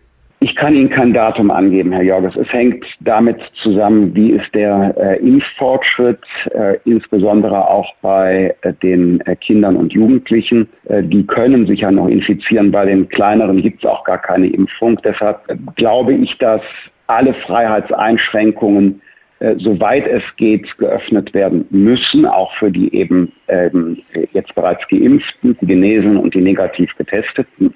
aber dass äh, im Alltag ein paar Elemente durchaus noch notwendig äh, sind. Äh, nicht mehr auf ewige Zeit. Ich wünsche mir auch diesen äh, Freedom Day. Ähm, ich glaube auch, dass er nicht in äh, allzu großer Ferne äh, mehr ist. Aber es wäre nicht seriös, jetzt ein Datum anzugeben. Also zumindest ich würde es mir nicht zutrauen. Sie haben gerade schon 2G angesprochen. Das ist ja das Modell, was in Hamburg unter anderem schon praktiziert werden soll oder darf. In Berlin zieht jetzt nach. Das heißt, nur noch äh, genesen oder geimpft dürfen dann ins Restaurant, wenn der Unternehmer das kontrolliert und dafür sorgt, dass auch alle Mitarbeiter geimpft sind und so weiter. Äh, schiebt da die Politik die Verantwortung auf den kleinen Unternehmer ab? Nein, das sehe ich als äh, Privatautonomie an. Das ist eine freie Entscheidung, ähm, das ist äh, Vertragsfreiheit. Von Staatswegen, wie das ja auch diskutiert wird, Markus Söder hat das ja mal beispielsweise in den Raum gestellt, in Hamburg wird das praktiziert, von Staatswegen zu sagen, ähm, negativ getestete dürfen keinen Zugang in der Gastronomie haben. Äh, da würde ich äh, einschreiten und würde sagen, das ist unverhältnismäßig. Aber wenn wenn ein, ein privater Unternehmer sagt, nein, ich möchte für die Gäste, die geimpft und äh, genesen sind, auf die Maske verzichten, meine Belegschaft ist geimpft, wir machen das, die anderen haben keinen Zutritt, dann muss er die Entscheidung treffen, muss sie gegenüber den anderen Gästen verantworten, muss im Wettbewerb anderer Gastronomen äh, diese Marktposition äh, vertreten. Dagegen kann ich nichts sagen. Ein anderes Thema, wichtiges Thema, eigentlich das Wichtigste in diesem Wahlkampf ist der Klimaschutz. Ähm, unterstellen wir, Sie könnten alleine entscheiden. Mit welcher Maßnahme würden Sie als Teil einer Bundesregierung beginnen? Was wäre Ihre erste Entscheidung für mehr Klimaschutz? Die erste Entscheidung im Klimaschutz, und ich muss da noch eine zweite sagen, die erste wäre, wir brauchen ein äh, super Abschreibungsprogramm. Äh, für Anlagegüter, die dem Klimaschutz und der Digitalisierung äh, dienen. In Großbritannien gibt es jetzt gerade so etwas, da ist es sehr krass. Da werden Investitionen jetzt mit äh, 130 Prozent äh, im ersten Jahr äh, geradezu subventioniert. Das ist schon gar keine Abschreibung mehr. Soweit würde ich nicht gehen, aber super Abschreibung für Anlageinvestitionen, die eben ähm, in Richtung äh, Klimafreundlichkeit und Digitalisierung gehen abgeschrieben innerhalb, Mal innerhalb von zwei Jahren. In, in, welcher Höhe in zwei, zwei Jahren? Zwei Jahre. Das wäre, deshalb sage ich nicht Sonderabschreibung, ja. das Wort gibt es ja. in Deutschland. Ich würde sagen Superabschreibung. Ähm, das würde zugleich auch den wirtschaftlichen Erholungsprozess beschleunigen. Wir würden also mhm. etwas tun für klimaneue Jobs, Digitalisierung und wir würden zugleich etwas dafür tun, dass wir aus der Krise herausstarten. Andere sind ja wesentlich schneller auf der Welt, haben größere Wachstumsraten als die bescheidenen, äh, vergleichsweise bescheidenen Erholungseffekte in Deutschland. Jetzt kommt die zweite Maßnahme, Herr Jorges, im engeren Sinne für das Klima. Ein Verbot ein Verbot, ein einziges, nämlich das Verbot, zu viel CO2 auszustoßen. Das heißt konkret, wir müssen ein Budget bestimmen, wie viel Millionen Tonnen CO2 darf unser Land noch emittieren, damit wir die Pariser Klimaziele äh, bis in die 40er Jahre nicht verletzen. Und äh, wie aber dann dieses Budget verteilt, genutzt, bewirtschaftet wird, da würde ich weitgehend auf ähm, staatliche Beschränkungen und Verbote verzichten, sondern das eben dem marktwirtschaftlichen Ideenwettbewerb und der Freiheit der Verbraucherinnen und Verbraucher, ähm, den privaten Investitionen überlassen. Ich bin sicher, ein solches marktwirtschaftliches Modell würde in ganz äh, erheblicher Weise Innovationen freisetzen. Wasserstoff, Windparks vor der Küste, dezentrale Energieerzeugung, Energiespeicherung und Netze, die mit künstlicher Intelligenz effizient gesteuert werden. Synthetische Kraftstoffe in den herkömmlichen Verbrennungsmotoren, um die ganz rasch klimafreundlich zu machen, aber nicht gleich den ganzen Fuhrpark in unserem Land ersetzen zu müssen. Also ein solches Modell würde Kräfte freisetzen, die wir jetzt noch gar nicht kennen, so wie schon seit Karl Marx im Grunde ja die enorme Innovationsdynamik ähm, der Marktwirtschaft beschrieben worden ist. Nur äh, die sollten wir eben in den Dienst ökologischer Ziele stellen und quasi sauberes Wachstum zum Programm. Herr, Herr Lindner, das verstehe ich eigentlich nicht. Sie reden im Konditional Würde und Täte und könnte. Warum passiert das nicht? Die Erkenntnis, dass wir handeln müssen, die muss doch auch in den besten Ingenieurbüros, in den tollsten Entwicklungsabteilungen der großen Industrie schon lange. Ja, aber, aber es tut doch noch äh, eigentlich sehr wenig. Äh, der konditional. Das kann ich, kann ich, über, kann ich überhaupt gar nicht finden, Herr Rach. Äh, wir haben ja ein solches Modell, wie wir es für Deutschland wollen, europäisch bereits im Bereich der Energie und der Industrie. Und dort werden die Klimaziele erfüllt. Äh, die Braunkohlekraftwerke, die gehen auch ohne politische Entscheidung in den nächsten Jahren vom Netz. Meine Prognose, das Ausstiegsdatum für die Braunkohle 2038, das die Politik gesetzt hat, wird deutlich unterschritten werden, weil der CO2-Markt die Verstromung von Braunkohle absolut unwirtschaftlich macht. Ich gehe so weit zu sagen, wir werden erleben, dass die Politik den Braunkohlekraftwerksbetreibern sagen wird, ihr dürft nicht vom Netz, obwohl ihr wollt, weil wir noch gar keinen Ersatz für eure Energie haben. Also insofern zu zeigen, auch die Wirtschaft und warum das nicht klappt, das sehe ich nicht so. Da passiert äh, sehr viel. Ähm, ich nenne noch ein weiteres Beispiel, wenn ich darf. Die BASF möchte den größten CO2-Emittenten unseres Landes, nämlich den Chemiepark in Ludwigshafen, klimaneutral machen. Durch einen Windpark vor der Küste auf Flößen, der direkt auf hoher See Wasserstoff produziert. Damit elektrifizieren die nach ihren Plänen das äh, Chemiewerk in Ludwigshafen mit den vielen tausend Arbeitsplätzen und der Wertschöpfung und den Steuern, die da erwirtschaftet werden. Die fordern nicht Subventionen, die fordern nicht Verbote, die bitten nicht um Geduld. Wissen Sie, das, was das Einzige ist, was sie sich wünschen? Bitte schnelle Planungs- und Genehmigungsverfahren, bitte äh, schnelle Genehmigungen für die Leitungen, die wir brauchen. Und das ist für mich ein Beispiel für die Situation unseres Landes. Es gibt private Initiative, privates Know-how, privates Kapital egal ob beim bezahlbaren Wohnen oder bei der Energiewende. Woran es in Deutschland zu oft fehlt, ist ein Staat, der es möglich macht, durch schnelle, schlanke Verfahren, durch äh, flotte äh, Entscheidungen, wenig Bürokratie und Offenheit für technologische Lösungen. Das klingt dann, als wären das die ersten Maßnahmen, die die FDP in einer Regierung äh, umsetzen würde. Das heißt, schlankere Genehmigungsverfahren äh, für all die Trassenbau. Und zweite Frage, äh, viele Wähler und Wählerinnen haben ja die Angst, dass all das, was dann da kommt, extrem teuer wird. Welche Antwort können Sie da geben? Tatsächlich wird uns ähm, der wird uns das Ziel der Klimaneutralität bis in die 40er Jahre zwischen zwei bis drei Billionen Euro kosten. Zwei bis drei Billionen Euro. Ähm, und das sind die Zahlen, die vom BDI bis hin zu Unternehmensberatungen errechnet werden, also seriös. Äh, unsere Aufgabe, Herr Rach, äh, muss eine doppelte sein. Die eine muss sein, wirklich äh, die Marktwirtschaft zu nutzen, um die Kosten beherrschbar zu machen. Wenn der Staat plant, wenn der Staat subventioniert, wird es nie günstiger. Das beste Instrument, um Kosten zu reduzieren, das ist unternehmerische Initiative, das ist die Suche nach effizienteren Lösungen. Das hat man doch jetzt nun historisch und international gesehen, dass bei solchen Fragen ich sage mal, der, der, der Wettbewerb äh, zwischen, zwischen den Menschen, zwischen den Anbietern segensreich wirken kann.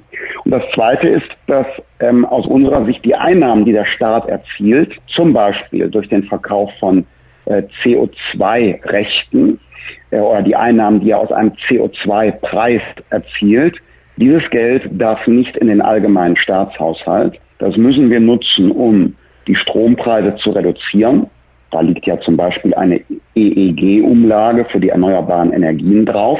Die können wir abschaffen durch die Einnahmen aus dem CO2-Preis. Das entlastet alle Haushalte. Und das, was übrig bleibt durch den Verkauf von CO2-Rechten, was übrig bleibt durch den CO2-Preis, da ist unser Vorschlag, das pro Kopf an die Menschen auszuzahlen. Das heißt, das, was die Menschen zahlen müssen für einen CO2-Aufschlag, das sollte dann durch den Staat im Jahr dann pro Kopf zurückgezahlt äh, werden. Das hat den Effekt, dass jemand mit einem durchschnittlich großen CO2-Fußabdruck im Grunde das ausgezahlt bekommt, was er vorher auch gezahlt hat. Wer einen größeren CO2-Fußabdruck hat, freilich die oder der zahlt dann mehr. Wer einen schmaleren hat, der kann sogar ein Geschäft machen. Das hört sich so an, als ähm, hätten die Bürger von den enormen Aufwendungen für Klimaschutz äh, keine stärkeren Belastungen zu befürchten. Aber muss man nicht fragen, und den Menschen insofern Klarheit verschaffen, den Menschen, die jetzt ein gutes Jahr an enormen Ängsten, Belastungen, Zukunftsunklarheit hinter sich haben, muss man ihnen nicht sagen, kann man ihnen nicht sagen, ihr, ihr könnt euch darauf verlassen, dass die Ausgaben für die Sozialversicherungen stabil bleiben und gleichzeitig noch sagen, ihr braucht keine Steuererhöhung zu befürchten, können Sie das als äh, Koalitionspartei garantieren, beides, trotz der enorm steigenden Ausgaben? Das ist die ganz große Herausforderung, die Sie äh, beschreiben. Und das muss auch das Ziel sein. Steuererhöhungen kann es nicht äh, geben. Wir sind bereits das Höchststeuerland. Und wir haben zugleich enorm steigende äh, Ausgaben aufgrund der Alterung der Gesellschaft und der Notwendigkeit, den Staat handlungsfähig zu machen, Stichwort Digitalisierung der Schulen, Katastrophenschutz, Bundeswehr ähm, und äh, der Investitionen in die Dekarbonisierung und die Digitalisierung der Gesellschaft. Das alles, Herr Jorges, kann nur funktionieren, wenn wir wieder eine starke Wirtschaft haben, die sich nach der Krise erholt und die auch wieder als Exportnation in der Weltspitze mitspielt. Nur ein starkes wirtschaftliches Fundament, eine Wirtschaft, wo Jobs geschaffen werden, die gut bezahlt werden, Betriebe, die gute Produkte auf den Weltmärkten zu ordentlichen Preisen verkaufen können, damit sie hier Steuern zahlen. Nur dann ist das, was Sie beschrieben haben, möglich. Und deshalb müssen wir wegkommen nur immer von der Belastung der Wirtschaft und manchmal sogar einem gewissen Desinteresse gegenüber der Sicherheit von Arbeitsplätzen und der wirtschaftlichen äh, Prosperität wieder hin zu einem wirklichen Interesse an wirtschaftlichem Erfolg, weil Wachstum die Voraussetzung ist, dass wir diese ganzen sozialen und ökologischen Ziele erreichen können. Bei den Sozialversicherungen würde ich gerne noch ein Stichwort, sofern Sie nicht haben, äh, in Erinnerung rufen, Zukunft der Rente. Ja, was sagen Sie dazu? ja, okay, alles klar. Ich wollte nur, er wollte nicht in Ihren Moderationsablauf eingreifen. Nein, nein, nein, nein, nein, nein. Sie sind ja, Sie sind ja, Sie sind ja autonom, was Sie antworten. Wir hören ja fasziniert zu, weil Sie selber. Ideen entwickeln. Also, gute Frage. Also, äh, ja, weil die äh, Sozialversicherungsbeiträge werden in einer alteren, alternden Gesellschaft, wenn wir alles so weitermachen wie bisher, steigen müssen. Das ist Adam Riese. Äh, weniger Einzahler, mehr Empfänger bedeutet die Last für die Einzahler steigt und möglicherweise sinkt das Rentenniveau für die Empfänger. Wir können nicht so weitermachen wie bisher. Es sei denn, haben Sie eine, eine Es sei denn, Ausweg? wir schaffen, ja, wir schaffen eine zusätzliche Säule für die gesetzliche Rente nach schwedischem Vorbild. Daran orientieren wir uns. Das ist ähm, ein europäisches Land mit sehr viel sozialer Verantwortung äh, der Gesellschaft. Und die machen es uns vor, wie es besser geht. Wir schaffen eine Säule aus der gesetzlichen Rentenversicherung vom Staat organisierter Investitionen in die Kapitalmärkte der Welt. Zwei Prozentpunkte vom jetzigen Rentenversicherungsbeitrag, also ein Prozentpunkt Arbeitnehmerinnen und Arbeitnehmer, der andere Prozentpunkt von den Arbeitgebern, wird vom Staat verantwortet und organisiert in die weltweiten Kapitalmärkte investiert. Da baut sich dann eine Säule auf im Laufe der 20er Jahre, gegen Ende der 20er Jahre hat das Auswirkungen. Dann zahlt sich aus, die den Beitrag stabilisieren hilft und das Rentenniveau absichert. Wenn wir das nicht machen, dann werden wir das Lebensalter beim Renteneintritt erhöhen müssen, den Beitrag erhöhen müssen, das Rentenniveau reduzieren müssen. Wenn man all das verhindern will, gibt es nur einen Ausweg. So wie viele andere Gesellschaften auf der Welt das machen, müssen wir auch endlich äh, diese kapitalgestützte, diese angesparte zusätzliche Säule schaffen. Sonst wird uns das äh, nicht gelingen. Unterstellen wir, Sie seien Finanzminister in einer neuen Koalition. Vergessen wir mal einen Moment, wer da noch mitregiert. Sie sind Finanzminister. Mit der FDP ist früher auch in der Koalition mit der Union, was Steuerfragen anging, häufig Schlitten gefahren worden. Da hat die Union selbst das vergessen, was im Koalitionsvertrag stand. Was können Sie den Wählern garantieren, wenn Sie Finanzminister sind? Keine Steuererhöhungen, umgekehrt aber ja. Steuersenkungen und wenn ja, welche? keine Steuererhöhungen, das kann man garantieren. Ähm, Steuersenkungen müssen wir uns erarbeiten. Ähm, wie Sie zu Recht sagen, da kommt es auf das finanzielle Umfeld an und es kommt äh, natürlich auf die gemeinsame Bereitschaft an. Und äh, deshalb ist meine Praxis, ich sage vor der Wahl ähm, das, was wir wünschen und bei dem, was man garantiert da äh, spiele ich mit offenen Karten, weil das kann man nur garantieren, wenn man selbst die, die absolute, absolute Mehrheit hat. Aber ich will sie nicht ins Unglück stürzen, aber ich muss vermuten, die werden wir diesmal noch verfehlen. Insofern äh, ist dann ist mit der Garantie äh, an der Stelle schwierig. Ich, gehe allerdings davon aus, dass wir mindestens an äh, einer Stelle eine deutliche Entlastung erhalten werden nämlich beim Solidaritätszuschlag. Gegen den hat die FDP Klage eingereicht, schon jetzt in diesem Jahr. Und der Solidaritätszuschlag ist 31 Jahre nach der deutschen Einheit, nachdem er nicht mehr für den Aufbau Ost eingesetzt wird, sondern einfach so in den Haushalt fließt. Aus unserer Sicht und auch aus Sicht des Bundesrechnungshofs verfassungswidrig. Und es könnte sein, auch jenseits politischer Mehrheiten, dass der schlicht aus Karlsruhe äh, abgeschafft äh, wird. Und das wäre dann tatsächlich eine Entlastung, äh, vor allen Dingen für diejenigen, die Arbeitsplätze schaffen und äh, die äh, in Klimaschutz investieren müssen. Bei dem schwedischen Modell, das Sie ja gerade gut dargelegt haben, finde ich das Faszinierendste überhaupt daran, dass die das mit knapp 30 Mitarbeitern äh, organisieren. Ja. Also nicht einen ja. riesen Popanz da aufgebaut haben, ja. Verwaltungsabteilung, sondern 30, ich glaube es sind sogar nur 28 Menschen, die in dieser Abteilung drin sitzen und das ja. dann natürlich sehr schlank und effektiv machen. Herr Sie sind ja okay. äußerst, äußerst informiert und da sehen Sie auch schon den, den Vorteil, zu den jetzigen Riester-Produkten. Das war ja eine gute Idee, aber bei den Riester-Produkten war es immer zu schmal, es war nicht obligatorisch und der Verwaltungsaufwand, die Kosten für das Marketing waren so hoch, dass das zulasten auch wirklich der, der Performance ging. Und deshalb ist das schlanke schwedische Modell, wo Sie noch einen wichtigen Aspekt beigetragen haben, wirklich für uns vorbildhaft, ja. Gut, jetzt haben wir viel über Politik und Koalition und FDP-Positionen gesprochen und diskutiert. Jetzt machen wir ein bisschen was Persönliches, wenn wir das dürfen, damit unsere Hörer und Hörerinnen Sie da noch ein bisschen besser kennenlernen. Wir nennen ja. das die verflixte Sieben. Und das sind ja. also sieben Fragen, die wir Ihnen stellen oder Paare. Sie sagen ja oder nein oder geben immer die Antwort. Sie dürfen einmal weder noch sagen. Ist es in Ordnung? Okay, ja. Okay, also, gut. Die verflixten Sieben. Erste Frage. Fisch oder Fleisch? Fleisch. Auto oder Fahrrad? Auto. Verbrenner oder E-Auto? Verbrenner mit synthetischem Kraftstoff. Laschet oder Scholz?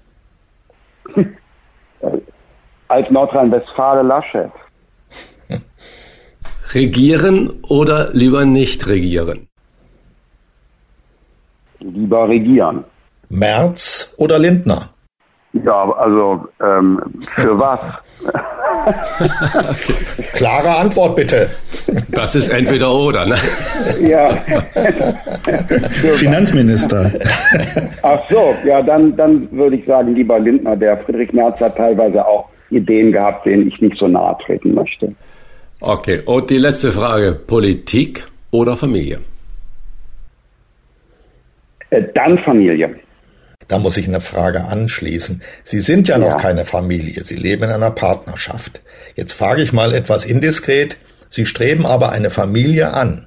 Also mal abgesehen davon, dass ich auch Familie habe, wenn man meine äh, Eltern, äh, Onkel, Tanten, äh, Cousinen, ja. Neffen, Neffen und, und so weiter mit einbezieht, klar. Aber äh, dennoch ist die Antwort äh, ja, ich strebe auch eine, äh, in Ihrem Wort so eine eigene Familie an. Super. Danke. Hm, gern. Das war der Wochentester Wahlcheck mit dem Spitzenkandidaten und FDP-Parteichef Christian Lindner. Herr Lindner, vielen Dank für das Gespräch und äh, wir sagen auch viel Erfolg am 26. September.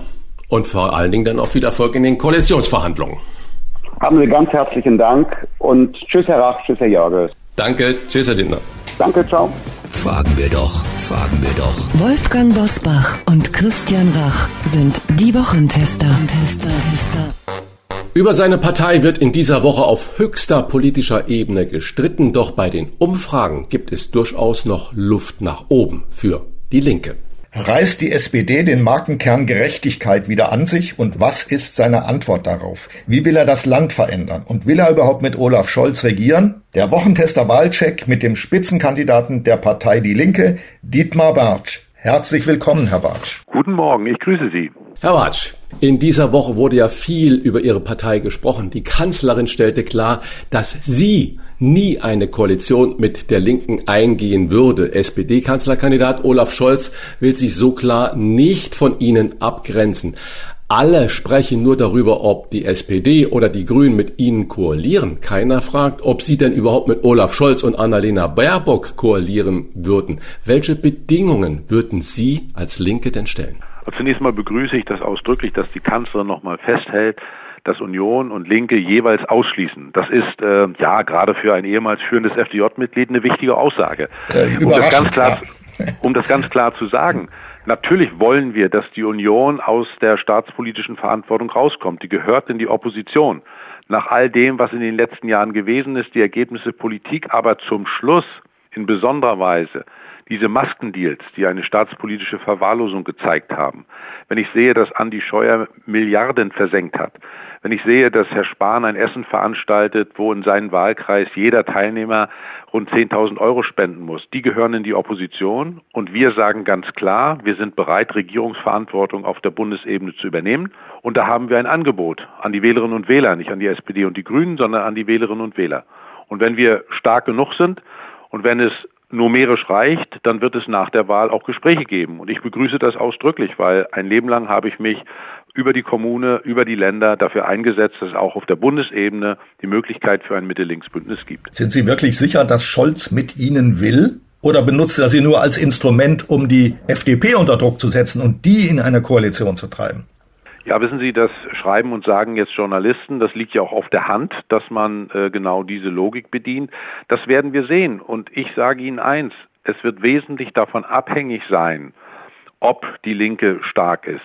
Da steht die Frage Linke oder Lindner schon sehr klar im Raum. Und meine Antwort ist sicherlich klar, weil, wissen Sie, will Olaf Scholz einen höheren Mindestlohn mit Christian Lindner durchsetzen? Will er eine stärkere Besteuerung der Vermögenden und derjenigen mit hohen Einkommen mit Christian Lindner durchsetzen? Will er eine Kindergrundsicherung mit Christian Lindner durchsetzen? Das alles wird nicht möglich sein. Und deswegen, wenn nur ein Teil der Forderungen der Sozialdemokraten umgesetzt werden soll, dann sollte man die Linke wählen. Wir kennen das von der SPD. Vermögensteuer stand auch im letzten Wahlprogramm. Ausschluss der großen Koalition im Übrigen bei Martin Schulz, bei Per Steinbrück. Am Ende war es nur immer eine Koalition aus Union und SPD. Das sollte man in jedem Fall verhindern. Wie ist das eigentlich in so einem Wahlkampf? Wenn so eine Debatte läuft, greift man dann zum Telefon, in diesem Fall Sie zum Telefon und rufen Scholz an und fragen den, sag mal, wie meinst du das eigentlich? Wie ernst muss ich das nehmen? Hat so ein Gespräch gegeben? Also ich werde über Gespräche, die ich führe, mit Sicherheit nicht, auch nicht in Ihrem wunderbaren Podcast informieren. Ist aber also, sehr schade. Ja, das ist, das ist schade, das verstehe ja. ich auch. Aber wissen Sie, wenn man wirklich meint, dass man miteinander diese führende Industriemacht Europas regieren will, dann kann man nicht sich in Wahlkämpfen wichtig machen über Telefonate oder über Gespräche. Jetzt mal allgemein gesprochen. Man spricht schon miteinander, oder? Ja, selbstverständlich. Also äh, wir sehen uns nicht nur im Bundestag, sondern es gibt ja Dinge, die auch in der letzten Legislaturperiode gemeinsam angegangen werden mussten.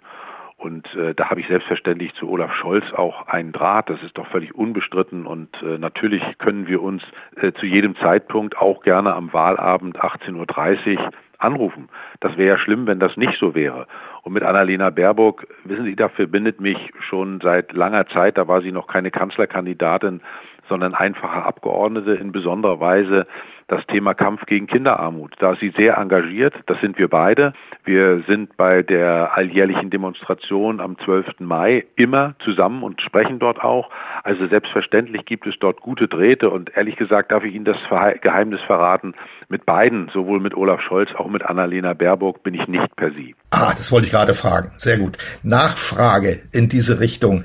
Man fragt sich ja, ob Scholz eine Mogelpackung für die SPD ist, weil er halt anders ist als äh, wesentliche Teile seiner Partei. Das fragt man aber umgekehrt auch, wenn man an Sie denkt. Man denkt, der Bartsch ist doch vernünftig, mit dem kann man ja jederzeit auch über eine Koalition reden. Aber wenn man sich für Bartsch entscheidet, bekommt man am Ende auch Wissler und Dieter Dehm. Ja, das sind ja ganz andere Figuren.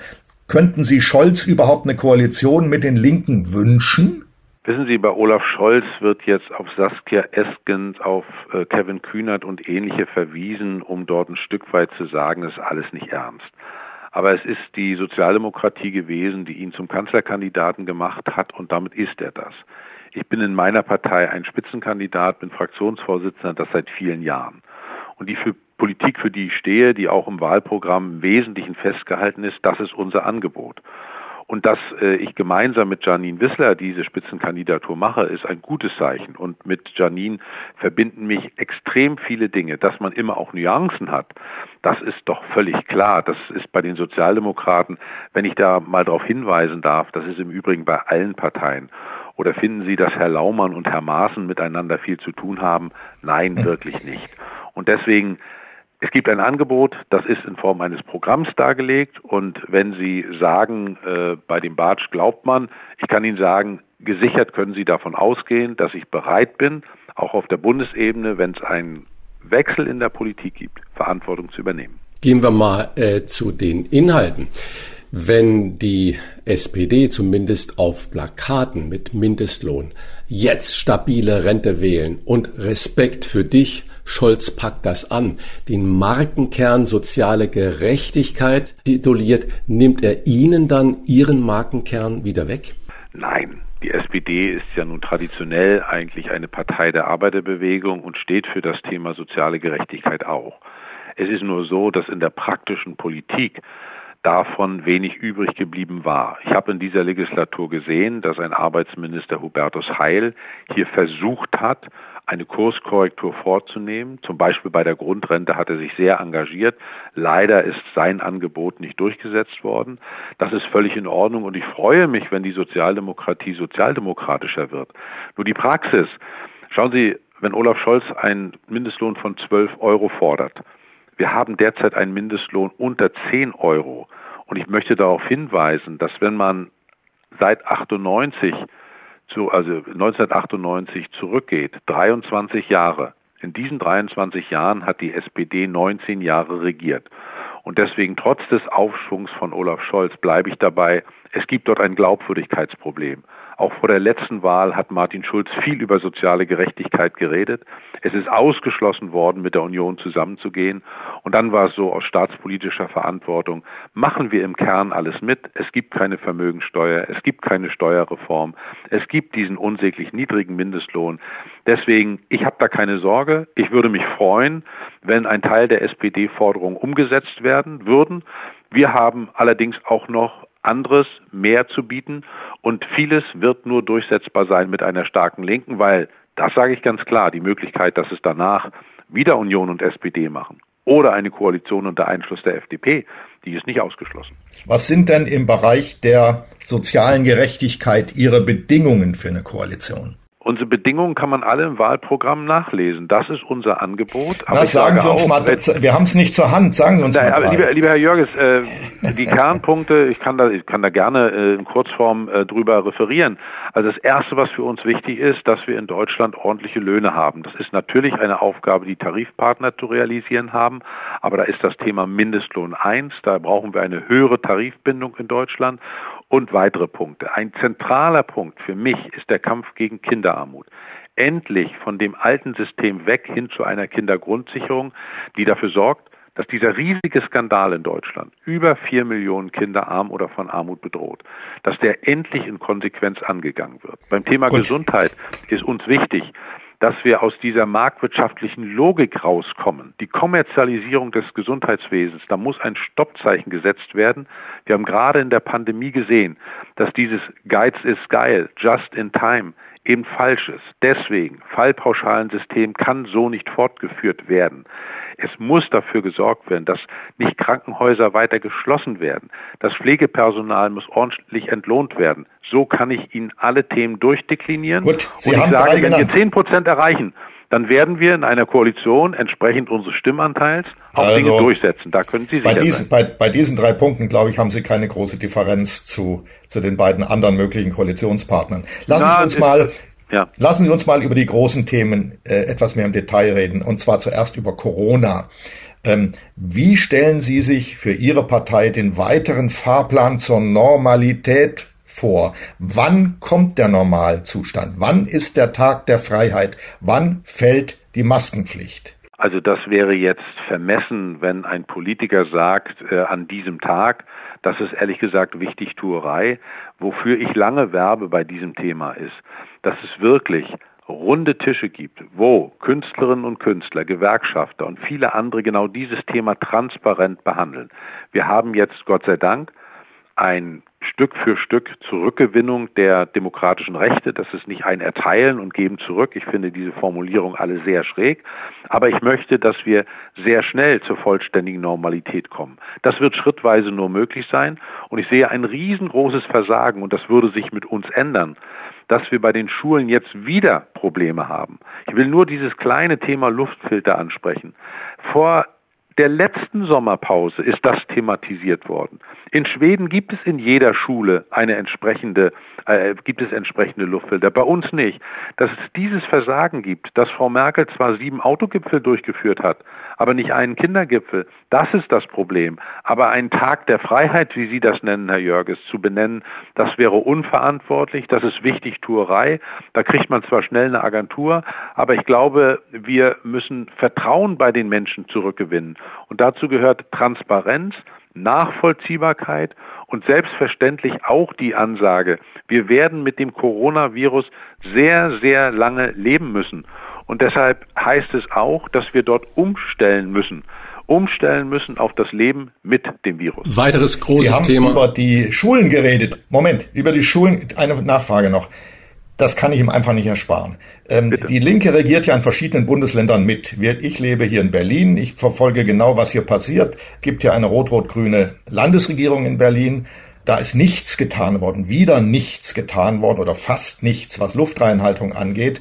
Da ist die Linke genauso unglaubwürdig wie die beiden anderen Parteien. Ähm, müssen Sie nicht mal im eigenen Beritt dafür sorgen, dass da was passiert und dass die Linke einen klareren Kurs fährt, da wo sie regiert und entscheiden kann? Also die Linke fährt da, wo sie regiert, einen klaren Kurs und man kann auch die Unterschiede aufzeigen. Ich bin Bundespolitiker und werbe dafür, und das hätte man lange machen können, dass es ein Bundesprogramm Luftfilter gibt. Weil Länder natürlich sagen, Finanzierung, vieles andere mehr. Nein, das ist eine Größenordnung zwischen zwei und drei Milliarden, wenn ich mir die Hilfen für die Lufthansa anschaue. ja, aber Geld fehlt nicht. Am Geld liegt's nicht. Es liegt auch am Geld und ich kenne die Diskussionen in Berlin zum Teil. Ich bin ja in Mecklenburg-Vorpommern und könnte da etwas mehr zu sagen. Aber in Berlin ist es schon so, dass ich sehr wohl auch an der Gesundheitssenatorin Kritik zu äußern hätte. Aber ja. das ist immer oberschlau, wenn man aus der Bundesebene sagt, so und so. Im Übrigen möchte ich auch darauf verweisen, ich habe in Berlin Enkel, die zur Schule gehen und da sehe ich auch Schulen, wo das hervorragend gelöst ist. Mhm. Auch da ist für mich wichtig, dass es eine klare Orientierung gibt. Das permanente Hin und Her ist problematisch. Und ich wünsche mir, und das ist ja gut, dass wir über Schulen zuerst reden und nicht zuallererst, wie es mit der Autoindustrie oder der Luftfahrtindustrie weitergeht. Ich möchte, dass das, was jetzt ein Jahr lang war, sich nicht wiederholt, sondern der Präsenzunterricht muss Standard sein. Und es können nicht Politiker von ganz oben herab Entscheidungen treffen über Schulschließung und ähnliches. Ich möchte, dass das Wichtigste, was wir haben, nämlich die Kinder, so behandelt werden, dass es das Wichtigste ist. Ein äh, weiteres ganz großes Thema jetzt im Wahlkampf, wenn wir die Bundesebene wieder sehen. Sie haben ja gerade gesagt, es gibt da den Unterschied Bund und Land und Sie sind Bundespolitiker, ist der Klimawandel. Wenn die Linke jetzt regieren würde und Sie könnten alleine entscheiden, gehen wir mal von dieser idealen Welt aus. Mit ja welcher Maßnahme würden Sie denn beginnen? Was wäre denn die erste Entscheidung für mehr Klimaschutz bei Ihnen? Also ich finde erstmal sehr schön, dass äh, wenn Sie allein entscheiden könnten, das wäre die ideale Welt. Ich teile das ausdrücklich, aber ich will dann auf Ihre Frage kommen. Eines wissen wir. Diese Herausforderung Klimawandel ist eine der größten in der nächsten Legislatur. Wenn dort keine Weichen gestellt werden, können wir wirklich den Point of No Return erreichen. Ich äh, will das nicht, niemand will das, vor allen Dingen kann es niemand präzise äh, voraussagen. Ich sage ganz klar, es braucht einen grundsätzlichen Kurswechsel, nicht beim Verbraucher anzusetzen. Und ich würde mal mit dem großen Bereich Verkehr beginnen wollen. Und zwar, wir haben die Situation, dass der Güterverkehr auf der Straße in den letzten Jahren immer weiter angestiegen ist. Wer jetzt, wie ich im Wahlkampf, auch viel mit dem Auto unterwegs ist, der sieht auf den Straßen die Brummis in Größenordnung. Das kann es nicht sein. Gleichzeitig ist der Güterverkehr auf der Schiene und auf dem Wasser rückläufig. Deswegen würde ich als erstes dafür sorgen, dass Umwelt- und Verkehrsminister hier ein schlüssiges Programm vorlegen, dass das verändert wird. Eine zweite zentrale Maßnahme sind die Strompreise. Es ist versprochen worden, dass der Strom billiger wird. Real ist es so, dass Deutschland die höchsten Strompreise in Europa hat. Wir sind zwar nicht beim Fußball-Europameister geworden, aber bei den Strompreisen sind wir das. Das muss verändert werden. So, und da sind diese Maßnahmen nicht mit einem Klick, sondern sie sind nur durch massive Investitionen in erneuerbare Energien. Ich komme, wie ich sagte, aus Mecklenburg-Vorpommern. Die Windkraft muss dort in ganz anderer Weise genutzt werden. Da darf man auch diese Auseinandersetzung Nord-Süd über Trassen und ähnliches so von der Bundesebene nicht durchgehen lassen. Also es gibt nicht die eine Maßnahme, sondern wir brauchen ausdrücklich viele Maßnahmen und ich sage klar, die bisherige Fokussierung auf den CO2-Preis und die CO2-Bepreisung durchzusetzen, führt dazu, dass die Akzeptanz geringer wird und die Effekte, wie man aktuell gerade an einer heute vorliegenden Studie zum Verkehrsbereich sieht, sind minimal. Es wird zwar extrem viel bei Heizung, bei Sprit an Geld abgefasst und die Effekte sind klein. Das genau kann nicht der Fall sein. Deswegen ein deutliche Korrekturwechsel hin zu strukturellen Veränderungen. Aber das, was Sie gerade jetzt vorgeschlagen haben, Herr Bartsch, das dauert ja unglaublich lange. Wenn Sie jetzt sagen, Güterverkehr, LKWs auf die Schiene zum Beispiel oder äh, auch auf die Binnenschifffahrt, bis Sie das ausgebaut haben, bis Sie da alle Genehmigungsverfahren durch haben. Sie haben gerade von den Energietrassen gesprochen. Äh, das dauert ja in Deutschland nach dem bisherigen Verwaltungsrecht Jahrzehnte. Und dann haben wir ja den Point of No Return schon längst erreicht. Das heißt, kurzfristige Maßnahmen müssen doch jetzt greifen. Das andere sind ja Dinge, die 10, 20, 30 Jahre dauern. Ja, entschuldigen Sie, nur die bisherigen Maßnahmen führen dazu, dass wir die Pariser Klimaziele nicht erreichen. Und ich habe gesagt, das sind einige Elemente. Wir müssen jetzt wirklich diese Weichenstellung, da zählt natürlich auch, ich habe ja von der Energiewende gesprochen, wäre ein eigenes Thema, müssten Sie einen eigenen Podcast zu machen. Da zählt die Frage Kohleausstieg dazu. Deswegen, wenn ich die Überschrift wähle, massive Investitionen in erneuerbare Energien. Ja, das, natürlich geht das nicht kurzfristig. Verbote allerdings, die werden uns hier nicht weiterbringen. Vor allen Dingen zu sagen, wir müssen mal den Fleischpreis erhöhen, das schafft genau das Gegenteilige.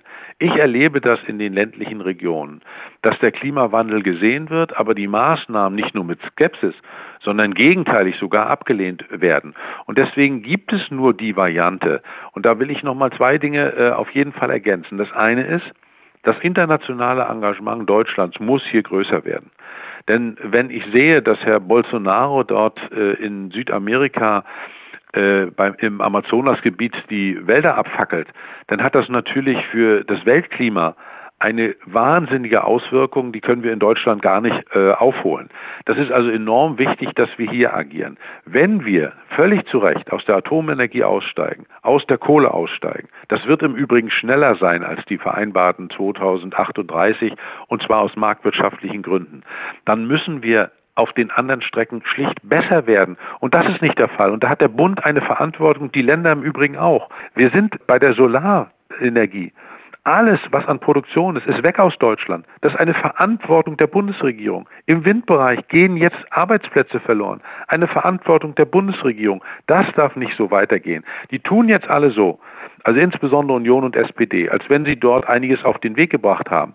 Das Verfassungsgericht hat sie gezwungen, Veränderungen vorzunehmen. Es ist ein solcher Skandal, dass sich Herr Scholz, Herr Altmaier, nachdem sie das Gesetz erst verabschiedet haben, hinstellen, super, was wir da gemacht haben.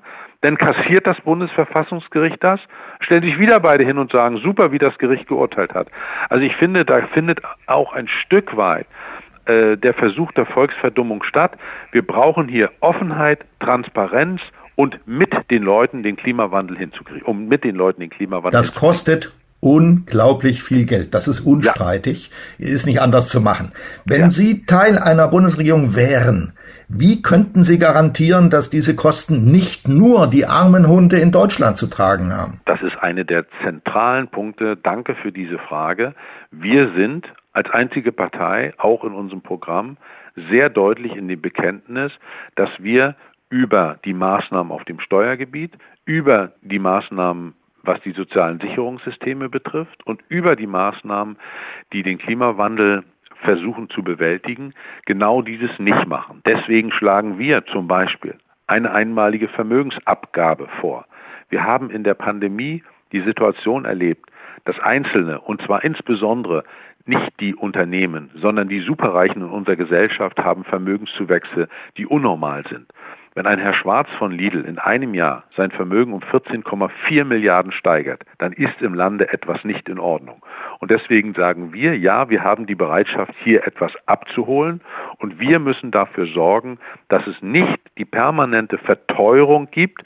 Und wenn es denn Verteuerung gibt, am Ende wird man auch bei Fleischpreisen und so weiter nicht da äh, rumkommen, muss es Entlastung geben. Deswegen eine große Steuerreform, die dafür sorgt, dass alle nach unseren Vorschlägen bis zu 80.000 Euro allein veranlagt, 150.000 gemeinsam entlastet werden. Und zwar teilweise deutlich. Das ist ja bei den Instituten, die die Wahlprogramme auf Herz und Nieren geprüft haben, nachzulesen, dass die Linke hier die größten Entlastungen vorschlägt und die größten Belastungen an der Spitze. Und dazu kommt, dass mit unseren Vorschlägen die Haushalte mehr zu entscheiden haben, insbesondere auf der Bundesebene. Also hier gibt es ein Gesamtkonzept und die Finanzierungsfrage, wer zahlt die Krise, wird eine ganz entscheidende sein. Ich bedauere, dass viele Dinge geschoben werden bis nach der Bundestagswahl. Das Kurzarbeitergeld bis Oktober. Insolvenzverordnung bis Oktober in der bisherigen Form ausgesetzt. Das alles ist ein deutlicher Hinweis, dass nach den Bundestagswahlen, egal welche Bundesregierung zustande kommt, erstmal feststellen wird, oh, die Kassen sind noch viel leerer. Wir haben 450 Milliarden neue Schulden aufgenommen. Der neue Haushalt sind 100 Milliarden neue Schulden. Wir brauchen drastische Maßnahmen. Und wenn wir diese Situation sehen, dann muss man auch den Mut haben und sagen, ja, wir wollen diese einmalige Vermögensabgabe, die das Grundgesetz vorsieht. Konrad Adenauer hat das mit dem Lastenausgleich gemacht. Wir haben das vom DIW prüfen lassen und der hat gesagt, das ist möglich. Zweitens muss man dringend über Ausgaben reden. Da ist sehr, sehr viel Luft, wo man auch kürzen kann. Und dazu braucht es Reformen in den sozialen Sicherungssystemen und eine große Steuerreform. Ganz dringend. Das Steuersystem Deutschlands ist das Faxgerät der Politik, ist aus dem vorigen Jahrhundert. Wir brauchen dringend eine Veränderung. Sie haben gerade schon soziale Versicherungssysteme angesprochen und äh, viele Hörerinnen und Hörer haben ja äh, ein sehr hartes Jahr hinter sich geprägt über Angst, Job, Gesundheit, Zukunft. Und das alles mit dem Wissen, dass äh, im Moment sehr viel Geld von der Regierung ausgegeben wird, das ja irgendwann zurückgezahlt werden muss. Sie haben gerade gesagt, bis 80.000 äh, Jahreseinkommen wollen Sie sogar entlasten und Ihre Co-Vorsitzende Susanne Henning-Welsow sagt ja ab 80.000 dann äh, 50 Prozent Einkommenssteuer plus die anderen Abgaben. Wie können Sie denn garantieren, dass die Ausgaben für die Sozialversicherung für die Geringverdiener stabil bleiben? Was die sozialen Sicherungssysteme betrifft, muss man sicherlich äh, eins nach dem anderen abhandeln. Ich beginne mal mit der Rentenfrage auch eine der großen Herausforderungen. Jeder weiß, dass schon jetzt aus dem Haushalt circa 100 Milliarden in die Rentenkasse gehen. Das ist auch richtig und vernünftig, wie ich finde. Trotzdem haben wir hier einen großen Reformbedarf. Da ist unser Angebot, ich kann das nur kurz darlegen, wir wollen die gesetzliche Rente stark machen. Wir wollen Altersarmut verhindern und den Lebensstandard im Alter sichern. Dazu zählt, dass alle in die Rentensysteme einzahlen, auch wir Abgeordneten. Wir haben dafür den Bundestag auch einen entsprechenden Antrag vorgelegt und ich war überrascht, dass ich sehen konnte, dass wir dort in der nächsten Legislaturperiode auch mit Sozialdemokraten, Grünen, vielleicht sogar der FDP eine Chance haben. Aber das ist nur ein symbolischer Akt. Alle zahlen ein. Beitragsbemessungsgrenze muss nach oben gehen. Das wäre eine Reform, die genau diesen Bereich krisenfest macht. Im Bereich Gesundheit wollen wir, auch da gibt es ein Gesamtkonzept, dass die Beiträge, die zu leisten sind, dass diese Beiträge sogar sinken für Arbeitnehmer und Arbeitgeber. Das ist möglich. Auch hier spielt die Beitragsbemessungsgrenze eine wichtige Rolle. Ich möchte allerdings einen Aspekt in diesem Zusammenhang, wenn ich das umfangreich darlegen würde, äh, würde das zu weit führen, will nur noch den Satz sagen, bei der Pflege werden wir mit Sicherheit nicht umhin kommen, hier auch die Beiträge bescheiden zu erhöhen. Die sind in Deutschland sehr niedrig, aber diese große Herausforderung wird anders nicht zu bewältigen sein. Ich möchte einen Gedanken, dass der wieder im Mittelpunkt steht. Bei den Krankenkassen, bei der Rente und bei der Pflege. Es handelt sich um Versicherungssysteme. Und bei der Krankenkasse ist es so, ich möchte meine Beiträge zahlen und ich möchte, wenn es irgend geht, eigentlich nie in Anspruch nehmen, diese Leistung. Es handelt sich um eine Versicherung, wo wir einzahlen für den, in Anführungsstrichen, schlechten Fall. Und deshalb muss dieser Gedanke, der Solidargedanke wieder im Vordergrund stehen und nicht zuallererst, na, das sind Lohnnebenkosten, die bei uns so wahnsinnig hoch sind und die müssen wir runterbringen. Ja, da kann ich nur empfehlen, Gehen Sie nach Bangladesch, machen Sie da Ihr Unternehmen auf, da sind die Nebenkosten ganz niedrig. Nein, Deutschland wird durch Innovation, durch tolle Arbeitskräfte. Nur dadurch werden wir einen Spitzenplatz weiter behalten. Und deshalb ist auch die Reform der sozialen Sicherungssysteme und zwar so, dass sie nicht zuerst mit höheren Kosten enden, dringend notwendig. Herr Bartsch, aber noch eine Nachfrage. Wenn Sie sagen, auch der Selbstständige, der Abgeordnete und so weiter, alle sollen Sie da in die Sozialkassen einzahlen. Natürlich kommt dann mehr Geld zusammen, aber Sie haben ja dann auch eine riesige Anzahl an Menschen, die daraus dann Ansprüche ableiten können. Das heißt, ich weiß nicht, ob diese Rechnung dann aufgeht. Das ist die eine Frage. Und die zweite Nachfrage, äh, ist mit den Linken denn auch an irgendeiner Stelle mit Entlastungen zu rechnen? Wenn ja, für wen und wo? Also Sie haben recht, daraus entstehen bei der Rente selbstverständlich auch Ansprüche. Das ist auch ein Element. Ich sage nochmal, da zählt auch das Thema Beitragsbemessungsgrenze dazu. Und es ist auch ein zentraler Punkt, inwieweit es dann bei, der, bei den hohen Ansprüchen zu einer Abflachung kommen kann. Rentenansprüche sind Eigentumsrechte. Das ist eine verfassungsrechtliche Aufgabe, die dann zu bewältigen wäre. Aber jeder weiß, der sich damit befasst, und da genügt ein Blick nach Österreich. In Österreich sind die Renten im Durchschnitt, jeder Rentner, jede Rentnerin in Österreich im Durchschnitt 800 Euro mehr als in Deutschland. Aber da gibt es eine Rentenkasse. Da gibt es dieses Riester-System nicht.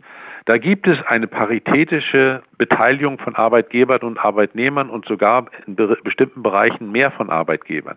Wir können doch da mal nach Österreich schauen. Oder wir schauen in die Niederlande, wo die Mindestrente 1218 Euro beträgt. Da kann man doch mal lernen und man muss nicht darüber reden, dass das alles nicht finanzierbar ist. Andere Länder machen uns das vor. Was das Thema Entlastung betrifft, in großer Deutlichkeit, bei den Krankenkassenbeiträgen würde es mit unserem Konzept zu einer Entlastung für Arbeitnehmer und Arbeitgeber am Ende des Tages kommen. Ich finde das eine wichtige Mitteilung, dass es hier Entlastung gibt. Und ich sage im Steuersystem das nochmal, die Entlastung für alle, und es sind im Übrigen in Deutschland über 80 Prozent, in meinem Heimatland Mecklenburg-Vorpommern sind es deutlich über 90 Prozent, für alle, die allein veranlagt bis 80.000, also 6.500 im Monat. Das betrifft uns drei jetzt hier nicht, aber die Mehrzahl der Menschen in diesem Land betrifft das sehr wohl. Die würden wir entlasten. Und das finde ich ist eine gute Botschaft. Allerdings gehört auch zur Wahrheit, dass wir bei den Ausgaben des Staates zum Beispiel bei den Verteidigungsausgaben zu Einschränkungen kommen wollen. Wir wollen diesen Wahnsinn des Zwei-Prozent-Zieles nicht erfüllen. Das ist eine falsche Herangehensweise. Uns bedrohen aktuell nicht fremde Armeen, sondern uns bedroht ein Virus. Gutes Stichwort.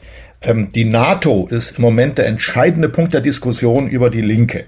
Ähm, Kopfschütteln hat ausgelöst, dass sich die Linke im Bundestag der Stimme enthalten hat, als über die Evakuierung aus Kabul abgestimmt wurde. Die Linke fordert nach ihrem Programm immer noch eine Auflösung der NATO und den Abzug der Bundeswehr aus Auslandseinsätzen. Was daran wäre in einer rot-rot-grünen Regierung unverhandelbar? Also wir haben, da Sie Afghanistan angesprochen haben, hier ja dieses Desaster erlebt. 20 Jahre Einsatz auch der Bundeswehr in Afghanistan. Wir haben Zehntausende tote Zivilisten. 3600 Tote der Allianz, 59 tote Bundeswehrsoldaten, viele Traumatisierte. Und über diese 20 Jahre muss man reden, auch die letzten Wochen gehören aufgearbeitet, damit wir Schlussfolgerungen ziehen. Der, die gesamte Interventionspolitik des Westens, der Export von Demokratie, ist hier so gescheitert und die betroffenen Menschen dort in Afghanistan, da kann man nur mit großer Trauer hinschauen. Um das nochmal klar zu sagen, dass Sie gesagt haben, die Linke war nicht für Evakuierung. Das ist ehrlich gesagt. Hat sich der eine, Stimme enthalten. Ich, ich, kann Ihnen gerne zu der Stimme, äh, Stimmenthaltung etwas sagen. Das ist eine Form der denunziatorischen Kommunikation. Wir haben einen Antrag im Deutschen Bundestag gestellt, und zwar im Juni, dass die Leute dort rausgeholt werden. Die Grünen übrigens auch, die FDP etwas ähnliches. Das ist abgelehnt worden von der Großen Koalition. Kein Mensch in der Linken sagt, dass wir nicht so viel wie möglich rausholen sollen. Wir waren dort im Übrigen sehr konkret engagiert. Von den Menschen, die wir auch vorgeschlagen haben, wo wir die Daten ans Außenministerium gegeben haben. Mit deutschen Maschinen ist dort niemand gerettet worden. Wir haben über spanische Maschinen Menschen gerettet. Und ganz klar, jeder, der da rausgeholt werden kann, und wir haben ganz, ganz viele, die wir zurückgelassen haben. Schon der Begriff dieser Ortskräfte, der ist so irreführend. Und, und, und um das nochmal deutlich zu sagen, warum wir uns enthalten haben, dieses schludrige Mandat, was an einem Mittwoch vorgelegt wird, wo der Einsatz de facto zu Ende ist, da wussten alle schon am Donnerstag ist Schluss was eine Frist hat bis zum 30.09., wo der Begriff der Ortskräfte nicht vorkommt. Es, wir haben über ein Mandat abgestimmt und nicht über das, was Sie jetzt auch suggeriert haben, dass wir etwa Leute nicht rausholen wollen. Das Gegenteil ist der Fall, das ist nachweisbar. Aber ein Mandat, was nicht zustimmungsfähig ist, was hingeschludert ist, dem kann man nicht zustimmen, deswegen haben wir uns enthalten. Zum Thema NATO und auch nur so viel. Es war doch Herr Macron, der gesagt hat, die NATO ist hirntot. Unser Vorschlag ist, dieses Relikt aus dem Kalten Kriege zu verändern. Wir brauchen in Europa ein System kollektiver Sicherheit unter Einschluss Russlands. Das ist unser programmatisches Ziel. Die Schwäche, das Versagen Europas haben wir doch in Afghanistan auch gesehen. Als die amerikanischen Präsidentschaftswahlen waren, da ist faktisch Afghanistan entschieden worden und wir sind hinterhergelaufen wie die Dackel. Und das äh, Ähnliches soll, wenn wir das zu entscheiden haben, in Mali nicht wieder passieren. Wenn in Frankreich Präsidentschaftswahlen sind und dort sagen Kandidaten, wir ziehen ab, dann wird es so sein, dass Deutschland wieder hinterhertrat, äh, wie ein Dackel hinterhertrat. Und das kann nicht sein. Wir brauchen endlich dort Eigenständigkeit. Wir können, wissen Sie, wenn wir ein System kollektiver Sicherheit unter Einfluss Russlands wollen und irgendwer möchte das NATO nennen, dann soll er das wegen meiner so nennen. Aber wer nicht erkennt, dass es hier dringenden Reformbedarf gibt, der äh, leugnet die Realität und deswegen diese Form, legen Sie ein Bekenntnis ab. Das soll man bitte Bekenntnisse für die Kirche aufbewahren und äh, wir werden, wir werden, wir werden an diesem Thema, das kann ich Ihnen auch sicher sagen, wenn es denn eine rechnerische Mehrheit für Mitte links mit einer starken Linken gibt, dann werden wir alle Themen, die in unserem Programm steht, auf den Tisch legen und wir werden bereit sein, über alles zu reden. Unsere programmatischen Positionen, die werden wir selbstverständlich nicht aufgeben. Aber wenn es darum geht, eine andere Richtung für Deutschland hinzubekommen, dann ist die Linke zu jedem Gespräch bereit. Das war ja ein interessanter kleiner Hinweis, den Sie eben gegeben haben. Also ich rede ja nicht über NATO, sondern Scholz tut es äh, permanent. Also wenn naja, es so nee, ist, Herr Görges, Sie, Sie, Görges, da muss Moment, ich Sie Moment, Moment, Moment, nee, weil es stimmt ja nicht. Nicht Herr Scholz redet darüber. Es doch. ist doch im Kern, ist doch die Logik der Konservativen. Sie wollen über dieses Thema die SPD und die Grünen zwingen, dass sie sagen, mit denen niemals. Das ist die Logik. Das ist im Kern konservative, doch, doch. konservative ja. äh, Strategie. Ich das kann es ja aus deren Sicht verstehen. Das ist ja trotzdem, legitim. Trotzdem sagt Scholz ständig, es muss ein klares Bekenntnis in einer von ihm geführten Regierung zur NATO geben. Nun haben Sie gesagt, Sie wollen ein gesamteuropäisches Sicherheitssystem unter Einschluss Russlands schaffen. Und, wenn ich das richtig im Kopf habe, sagten Sie dazu, und wenn man das NATO nennt, ist es Ihnen dann auch recht. Wollen Sie damit sagen, dass Sie sich vorstellen könnten, dass eine neue Bundesregierung eine Initiative ergreift, um Russland in die NATO aufzunehmen? Ja, das ist ja ein unrealistischer Punkt. Also Sie, ja, haben, Sie haben ihn erwähnt. Ich, ja, Herr Jörg, ich sage, dass wir strategisch dorthin kommen müssen, ein kollektives Sicherheitssystem in Europa zu schaffen unter Einschluss Russland. Zu sagen, Russland soll in die NATO, ist ehrlich gesagt äh, Traumwanderei. Wenn wir dahin kommen würden, dass wir Schritte in eine solche Richtung gehen. Schauen Sie, Unsere aktuelle Bundeskanzlerin hat auf ihrer letzten Reise, wo sie bei Wladimir Putin war, es hingekriegt, dass das Normandie-Format in ihren letzten Tagen nochmal wiederbelebt wird. Mit Frankreich, mit der Ukraine. Ich finde das enorm wichtig, weil es nutzt doch nicht, wenn wir äh, bei Reden kalte Krieger im Bundestag haben, die am liebsten einmarschieren würden. Und ich kann nur sagen, gerade im 80. Jahr des Überfalls auf die Sowjetunion sollten wir aus deutscher Sicht ein höheres Maß an Zurückhaltung und keine Geschichtsvergessenheit an den Tag legen. Und deswegen sage ich, was die Bundeskanzlerin dort macht, ist richtig. Wir brauchen Beziehungen zu Russland. Das heißt doch nicht, dass wir Politik von Putin nicht deutlich kritisieren. Zu Recht im Übrigen. Das ist gar keine Frage. Aber zu meinen, das konfrontativ zu lösen, das ist der falsche Ansatz. Wenn man nicht mal in der Lage ist, Afghanistan halbwegs so zu gestalten nach 20 Jahren, dass es möglich ist, eine demokratische Entwicklung für die Menschen dort im Land hinzukriegen, sollte man dort etwas zurückhaltend sein. Und deswegen ganz klar, das ist eine Illusion, darüber zu reden, Russland in die NATO zu holen, wäre auch meines Erachtens gar nicht der Weg, sondern wir müssen dort wirklich über ein anderes System nachdenken. Wir waren da im Übrigen schon mal weiter. Ich war dabei, als Wladimir Putin im Deutschen Bundestag unter dem Beifall aller Fraktionen gesprochen hat. Und wenn es danach dieses Auseinanderdriften gab, ist eins doch offensichtlich. Das kann nicht nur an einer Seite gelegen haben. Das ist wie in Ehen, die auseinandergehen. Es liegt dann immer an beiden. Nochmal Sie persönlich gefragt. Ja. Als führender Politiker der Linken, könnten Sie einen Koalitionsvertrag unterschreiben, in dem steht, dass sich diese Koalition vorbehaltlos zur NATO bekennt? Also, ich möchte gerne, dass wir ein Ergebnis haben, das über Koalitionen verhandelt wird. Ich werde im Vorfeld überhaupt gar nichts von unseren programmatischen Positionen zur Disposition stellen, sondern das ist, Olaf Scholz hat doch das relativ klar gesagt, die Grünen sind da nicht ganz so strategisch klug, dass er eine Bundesregierung führt, die, und dann hat er gesprochen von Ordnung und Sicherheit, dann hat er gesprochen von der westlichen Bündnis und vielem anderen mehr, das ist seine Position. Wir haben unsere und was wir dann äh, gegebenenfalls verhandeln, das ehrlich gesagt steht auf einem anderen Blatt. Da ist Gott sei Dank die Wählerin und der Wähler vor, die entscheiden das. Und ich kann nur eins sagen, mit großem Selbstbewusstsein. Je stärker die Linke, desto mehr wird von unseren Positionen durchgesetzt werden. Und das gilt für die Sozialpolitik, das gilt aber auch für die Außenpolitik. Wenn die Linke nicht bereit wäre, von der NATO abzulassen, müssten Sie dann Scholz nicht gleich sagen, pass auf, hat keinen Zweck, kommt für uns einfach nicht in Frage?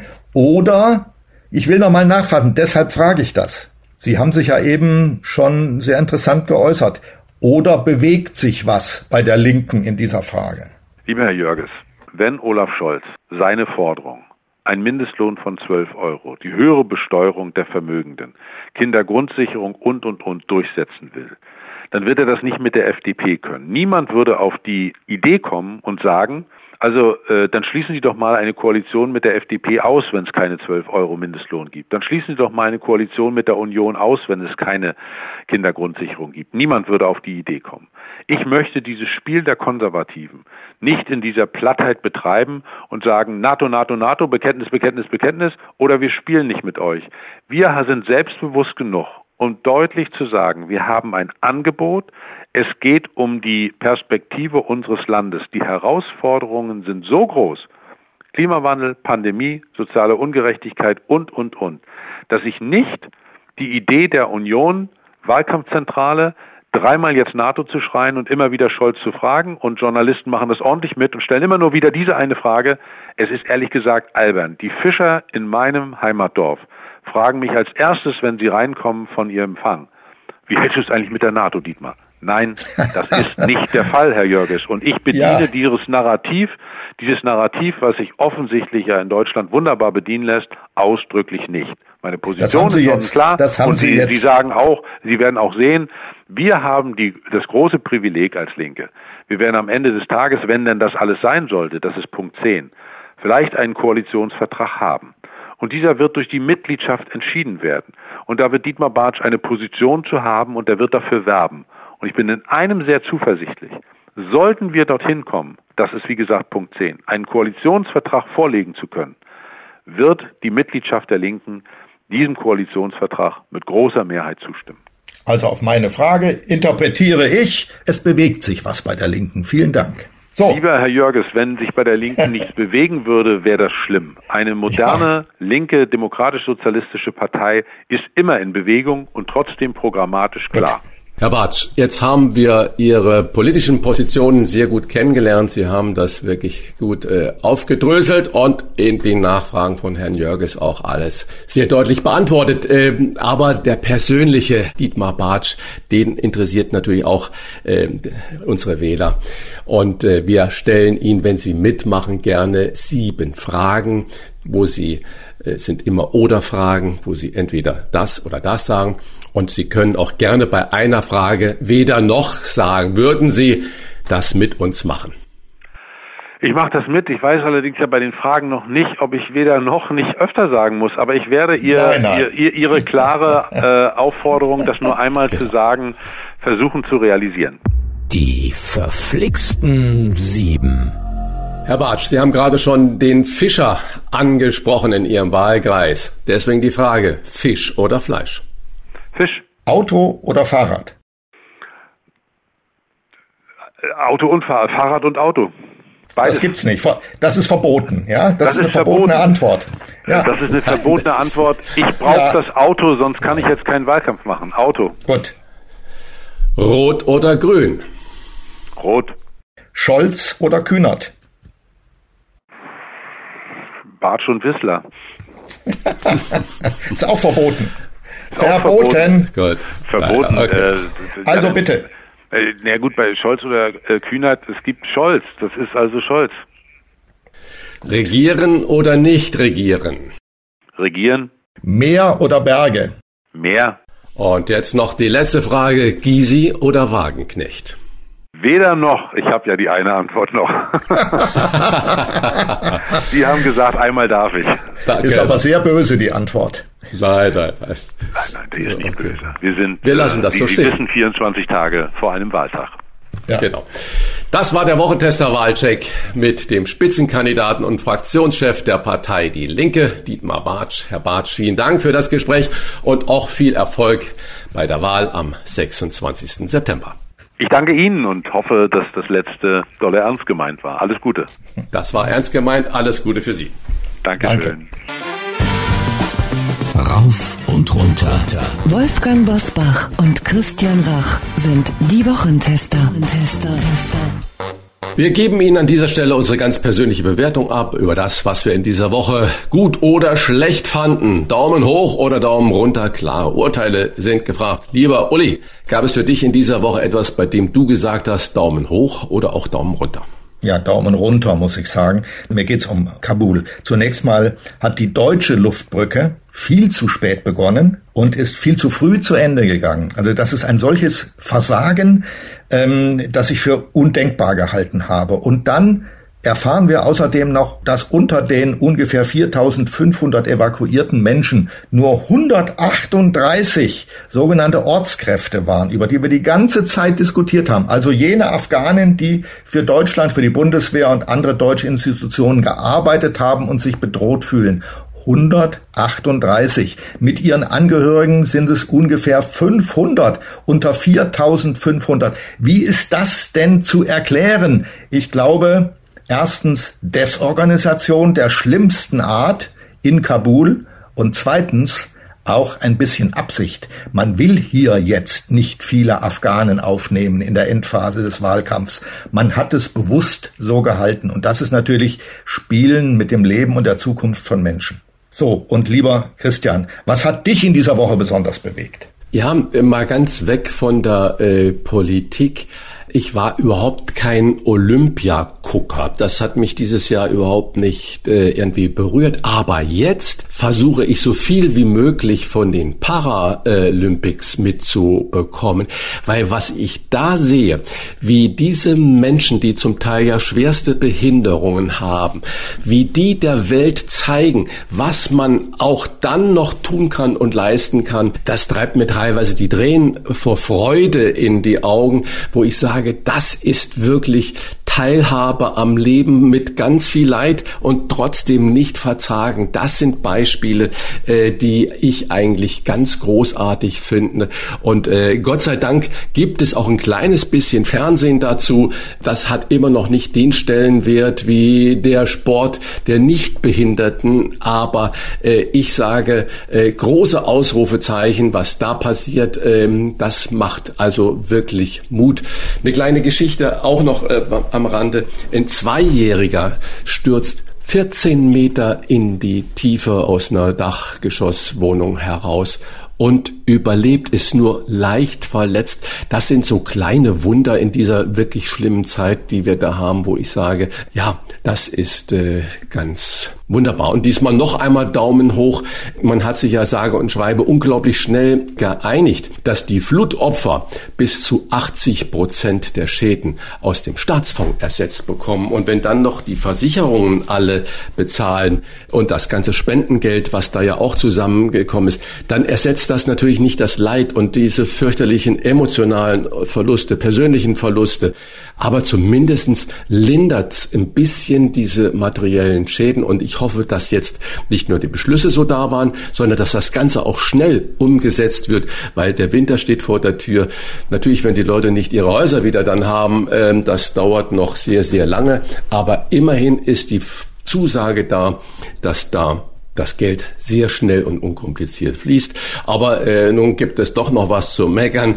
Die Gorch Fock, wir alle kennen den Namen, wir alle kennen das alte Segelschulschiff der Marine. Äh, das war ja kaputt. Also immer voller Sagen und Mythen und Geschichten. Gosch Fock musste in die Werft. Man hat gesagt, okay, 10 Millionen kostet der Umbau, die Reparatur, okay. Und wenn der Staat was plant und was umsetzt, was passiert hinterher, lieber Uli? Es wird wesentlich teurer. Es wird 20 mal so teuer. Also, und wie war die Reparaturkosten der Gorch Fock bisher? 135 Millionen Euro. Oh. So, und nun hat diese Gorch Fock, nun lassen wir das mal einfach so äh, auf der Zunge zergehen, 10 Millionen, 135 Millionen, hat die Gorch Fock dann voller Stolz die erste Ausfahrt gemacht die musste abgebrochen werden, weil ein Ventil, das die Steuerung irgendwie beeinflusst, leck war und äh, musste zurück zur Werft geschleppt werden. Also es ist eine Lachnummer und es ist traurig und dramatisch und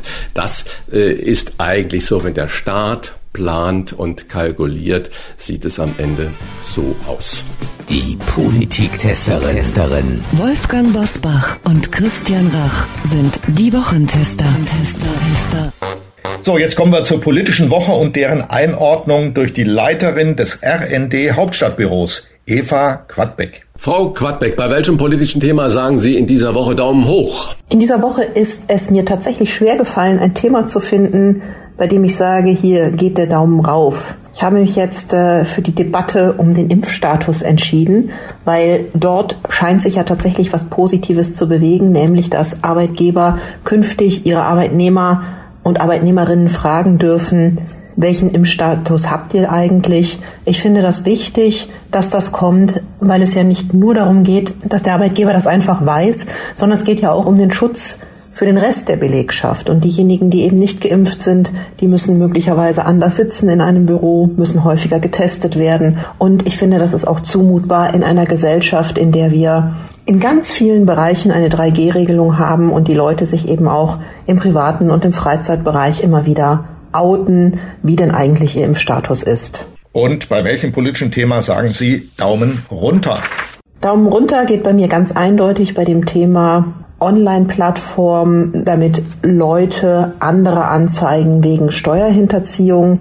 Das hat ja das Finanzministerium in Baden-Württemberg eingerichtet. Ich finde, das ist der falsche Weg. Das ist auch ein Offenbarungseid des Staates, wenn er die Leute einlädt, äh, dass Bürgerinnen und Bürger sich gegenseitig denunzieren um nicht falsch verstanden zu werden, ich finde den Kampf gegen Steuerhinterziehung und auch den Kampf gegen Schwarzarbeit total wichtig. Beides ist ähm, unsozial und schadet der Volkswirtschaft. Es ist aber nicht richtig, äh, die Leute ja zum, zur Denunziation einzuladen.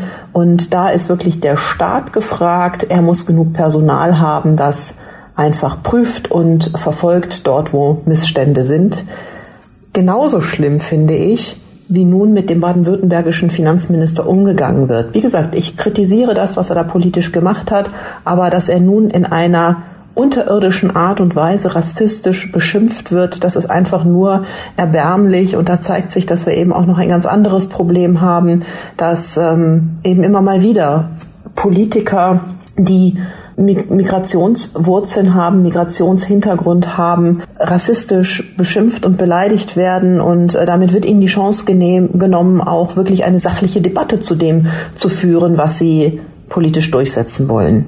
Unsere Politiktesterin bewertet auch, wer für Sie in dieser Woche besonders positiv oder auch negativ aufgefallen ist, Frau Quadbeck. Wer ist Ihr Aufsteiger oder Ihre Aufsteigerin der Woche? Aufsteiger der Woche ist für mich in diesem Fall eine Aufsteigerin, Wiebke Winter von der CDU. Sie ist ja jetzt ähm, das Aushängeschild äh, der Union für Klimaschutz. Ich glaube zwar, dass sie den Wahlkampf der Union nicht mehr herumreißen kann und ähm, es ist ja auch so, dass eine Schwalbe noch keinen Sommer macht und eine Frau Winter macht noch keine Klimapartei CDU. Sie ist aber der richtige Typus, um für diese Partei das voranzubringen. Sie ist eine Konservative, die sich aber den Klimaschutz ähm, überzeugend auf die Fahnen geschrieben hat. Sie ist jung, sie ist erfrischend, sie ist klug und ähm, sie kann noch was bewirken für die CDU.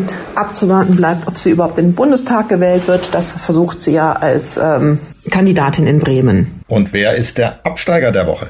Absteiger der Woche ist für mich Außenminister Heiko Maas. Er hatte sich ja auf Reise begeben, um bei den, bei den Nachbarländern von Afghanistan auszuloten, ob und wie viele Flüchtlinge man dort möglicherweise aufnimmt und beherbergt, damit diese nicht weiter wandern nach Europa.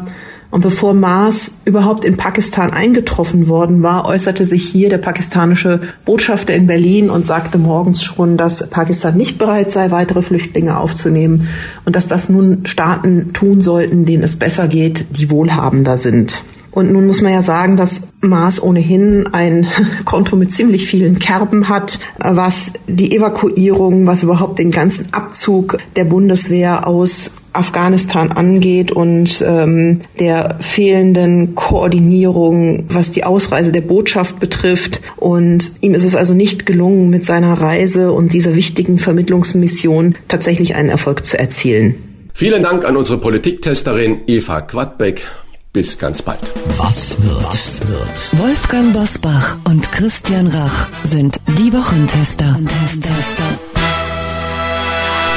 Bis Dienstag 2 Uhr wollte die Lokführergewerkschaft GDL bundesweit streiken. Eine neue Schlichtung schloss der GDL-Vorsitzende Klaus Weselski im Vorfeld aus. Sind Bahnkunden in der Geiselhaft eines Gewerkschafts Ramboseimer oder hast du Verständnis für diese Härte, lieber Uli? Die Bahnkunden sind Geiseln von beiden, auch des Bahnvorstands. Wir sehen doch immer wieder, wenn diese breit aufgestellten Herren im äh, Verwaltungsgebäude der Bahn vor die Kameras treten und Krokodilstränen vergießen über die Bahnreisenden, dann weiß man doch, die sind eben gerade zu Geiseln geworden. Das funktioniert aber nicht, weil sie es hier mit einer harten Gewerkschaft zu tun haben. Ich muss einfach sagen, ich habe Verständnis für die GDL auch wenn ich da vielleicht zu einer Minderheit gehöre. Ich verstehe das gut, wenn organisierte Arbeitnehmer, Gewerkschaften für ihre Rechte auch mal streiken. Und das Besondere an der Bahn ist, dass der Vorstand auch noch eine andere Gewerkschaft zur Hand hat, nämlich die EVG, die nun absolut zahm ist. Sie hat keinen einzigen Zahn im Mund und die lutscht dem Bahnvorstand sozusagen die Angebote aus der Hand. Das ist eine interne Kontroverse bei der Bahn, die endlich mal gelöst werden müsste. Und wenn der Bahnvorstand sich irgendwie erst nach zwei Wochen bequemt, mal ein konkretes Angebot für eine Corona-Zulage vorzulegen, dann muss ich sagen, da ist eben auch viel Zeit verschwendet worden. Und zwar nicht durch die Gewerkschaft, sondern durch den Vorstand. Also die einseitige Schuldzuweisung kann ich nicht teilen. Am Sonntag wollen Angela Merkel und Armin Laschet wieder in die Flutgebiete in Nordrhein-Westfalen fahren. Kommt das den beiden im Wahlkampf nur allzu gelegen? Oder könnte man auch sagen, gut, dass sie die Flutopfer trotz Wahlkampf nicht im Stich lassen? Was meinst du, lieber Christian?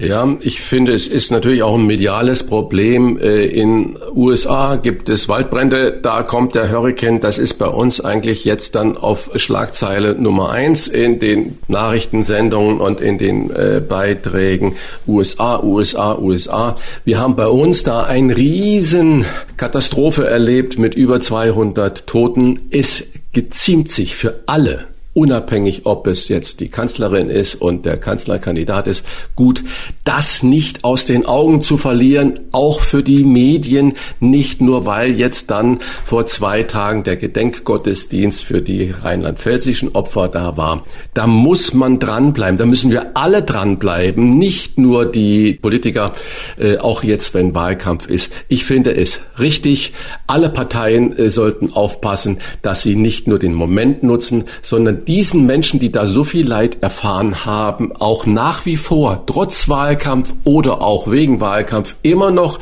äh, signalisieren, wir sind bei euch und wir lassen euch ähm, da nicht im Stich. Das ist ja genau das, was ich auch vorhin gesagt habe, dass wir mit diesen 30 Milliarden, die jetzt da zugesagt wurden, für die Flutkatastrophe, für die Opfer, dass das bezahlt wird, sehr schnell bezahlt wird. Das ist richtig und gut. Also deswegen, ich würde das gar nicht unter Wahlkampfgetöse abtun, sondern ich erwarte das aber auch von allen anderen Politikern, dass sie den Menschen, die jetzt so viel Leid erfahren haben, signalisieren, wir sind bei euch. Sehr richtig.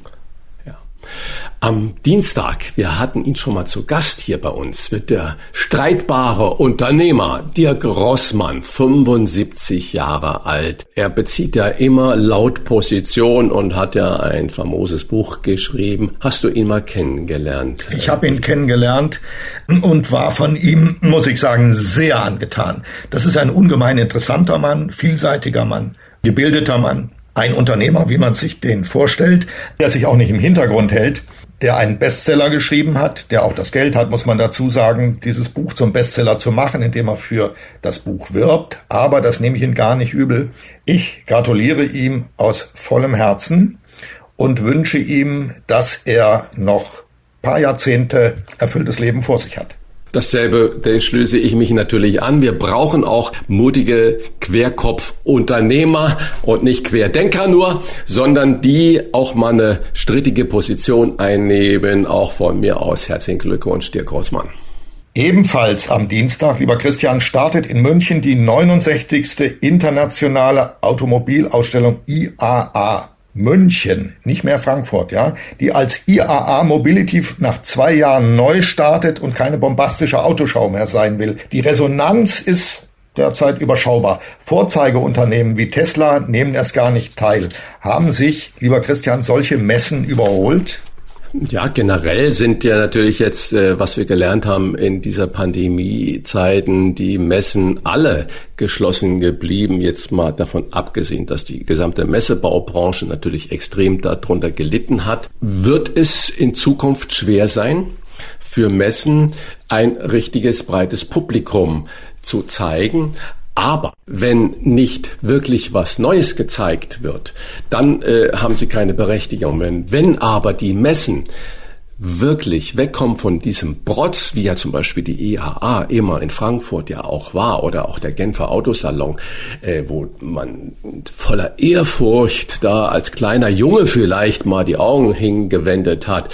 Wenn diese Messen umfunktioniert werden und als Informationstools was deutsche Ingenieure alles bauen, wie der Erfindertum in Deutschland auch die Umwelt wiederum beflügelt, die Umwelttechnik beflügelt. Und wenn dann der Verbraucher, wenn den dann dem Verbraucher auf solchen Messen über die alternativen Antriebe und die Möglichkeiten, die wir in der Zukunft da haben, was vielleicht über E-Mobilität hinausgeht, wenn da dem Verbraucher Rede und Antwort gestanden wird und auch die Medien dann genau so darüber berichten, dann finde ich, haben sie eine Berechtigung, mehr eine Berechtigung haben sie als Selbstbeweicherung einer Branche, die ja auch unglaublich korrupt war und auch kriminelle Dinge ja getan hat, wie wir alle über Dieselgate und so weiter wissen. Ich möchte es noch ein bisschen weiter zuspitzen. Stimme dir sehr zu, lieber Christian. Zunächst mal, die Menschen haben und werden haben ein erotisches Verhältnis zu diesen Fortbewegungsmitteln. Und die Zeiten sind ja nicht so, dass die Entwicklung der Autos abgeschlossen wäre im Wesentlichen, sondern wir gehen ja durch eine Phase ungeheurer Innovation, in dem nämlich ganz neue Antriebsarten und auch neue genau. Autos und, und die, und die Digitalisierung drin im Auto geht voran. Also das ist ja nicht weniger, sondern mehr interessant. Und deshalb sage ich, die haben ihre Berechtigung. Und zwar vielleicht mehr denn je. Ich habe gerade die Tage mit dem äh, Handwerker, der hat 100 Mitarbeiter, Sanitärbetrieb, großer Betrieb, der gibt lauter Goodies an seine Angestellten, um sie zu halten. Und er sagt, ich habe Tesla gefahren, ich fahre E-Jaguar. Und weißt du, sagt er zu mir, was das tollste Auto im Moment ist, was ich gefahren habe auf die E-Mobilität, ist dieser ID3 von VW. Deswegen verstehe ich jetzt Tesla nicht. Die kommen ins Land der deutschen Autobauer, was ich eine total richtige Nummer finde dass sie in Brandenburg da ein, ein Werk bauen. Aber äh, Tesla stellt dich doch dann dieser Konkurrenz und stellt dich dann dem Wettbewerb und so, dass wir alle das angucken können, testen können, schnuppern können, fragen können. Also das äh, finde ich eine schwache Entscheidung von Tesla, dass sie da nicht dabei sind. Also ansonsten äh, hast du das alles äh, richtig auch dargestellt. Ich habe in der vergangenen Woche bereits mit Wolfgang Kurz äh, darüber gesprochen. Am Donnerstag gedenkt die Welt der Opfer des Terroranschlags von New York. 20 Jahre 9-11, also dieser englische Ausdruck hat sich ja für ein Ereignis in das kollektive Gedächtnis da eingebrannt. Uli, hast du noch Erinnerungen, wie und wo du den Anschlag äh, erlebt hast, wann du das erste Mal davon gehört hast und äh, ja. was das in dir hervorgerufen hat? Und wie. Ich war damals in Hamburg Chefredakteur der Wochenzeitung Die Woche. Der, der, der 9-11 war an einem Dienstag. Dienstag war Redaktionsschlusstag. Am frühen Nachmittag flog das erste Flugzeug in einen dieser, dieser Türme in New York. Da haben wir noch einen Moment, waren wir alle schockiert, haben noch einen Moment dran gedacht, das könnte auch ein Flugzeugunglück gewesen sein. Als der zweite in den zweiten Turm flog, war klar, das ist Terror. So, wir hatten die Hälfte der, gut die Hälfte der Zeitung gerade fertig gemacht. Wir haben uns zusammengesetzt, eine halbe Stunde konferiert, alle fertigen Seiten weggeworfen und die Seiten von vorn bis hinten neu gemacht. Die ganze Zeitung bestand von vorn bis hinten aus Hintergründen und Erklärungen und äh, Reflexionen äh, über diesen Anschlag. Wir hatten auf den Seiten zwei und drei Osama bin Laden und George Bush als Kontrahenten. Das haben wir schon geahnt, dass das Osama gewesen sein müsste. Und wir lagen goldrichtig. Eine, wir waren am nächsten Morgen um sechs Uhr fertig damit, die Zeitung neu gemacht zu haben. Und äh, wir haben alle inneren Formen, die die Zeitung mal hatte, aufgegeben und das ist unglaublich toll geworden. Und wir haben uns dann später in der Redaktion, was deren Organisation angeht, daran ein Beispiel genommen und sind rausgegangen aus dem starren Korsett und haben jetzt immer frei gearbeitet. Das war für uns auch journalistisch eine ungeheure Lernleistung und äh, die Einzelheiten des Zusammenbruchs der Türme und so weiter, das habe ich mir später in den nachfolgenden Tagen in aller Ruhe angeschaut und an diesem verteufelten Dienstag hat mir das Wasser überall gekocht, weil wir standen unter ungeheurem Druck, die Zeitung neu zu machen. Und ich muss sagen, die Zeitung war nie so gut wie an diesem Tag. Hast du jetzt im äh, Folge dieser Tage, an dem Gedenktag, Angst, dass jetzt auch äh, wegen Afghanistan und die ganze Erstarkung der Islamisten Möglichkeiten eines neuen Anschlages da passieren könnten? Das ist nicht auszuschließen. Solche Anschläge kann es immer und überall geben, auch an diesem Tag. Aber Angst speziell davor, dass sich so etwas dieser Qualität und Monstrosität wiederholt habe ich nicht. Das bedarf nämlich einer langen, wie wir ja später gelernt haben, einer langen, jahrelangen Vorbereitung durch die Attentäter. Das bedarf einer besonderen Logistik und ähm, auch einer kriminellen Intelligenz äh, von einer speziellen Größenordnung. Und ähm, das sehe ich nicht. Das gibt es heute nicht. Von einem zweiten Osama bin Laden hätten wir gehört und der Islamische Staat schickt solche wahnsinnigen Selbstmordattentäter mit Sprengstoffpaketen um den Bauch gebunden irgendwo in Menschenmengen rein. Das ist alles widerlich und erbärmlich. Aber den großen globalen Schlag erwarte ich nicht. Dazu sind die nicht mehr in der Lage. Das waren die Wochentester heute mit Unterstützung von Hans-Ulrich Jörges, dem Kölner Stadtanzeiger und dem Redaktionsnetzwerk Deutschland. Wollen wir aber Christian Rach nicht vergessen, wenn wir schon alle erwähnen. Ja? Unterstützung ja von Christian Rach. So. wenn Sie Kritik, Lob oder einfach nur eine Anregung für unseren Podcast haben, schreiben Sie uns auf unserer Internet- und auf unserer Facebook-Seite. Fragen gerne auch per E-Mail an kontakt@ diewochentester.de und die Wochentester wird in einem Wort zusammengeschrieben. Also nochmal, kontakt at diewochentester.de. Und wenn Sie uns auf einer der Podcast-Plattformen abonnieren und liken, freuen wir uns ganz besonders. Danke für Ihre Zeit und fürs Zuhören. Freitag, Punkt 7 Uhr, die Wochentester einschalten. Und nächste Woche wieder mit Hans-Ulrich Jörges und Christian Rach und mit dem politischen Mann der Woche, dem SPD-Spitzenkandidaten Olaf Scholz. Also reinhören und sich jetzt schon darauf freuen. Was war? Was wird? Wolfgang Bosbach und Christian Rach sind die Wochentester. Ein maßgenau Podcast. Powered bei Redaktionsnetzwerk Deutschland und Kölner Stadtanzeiger.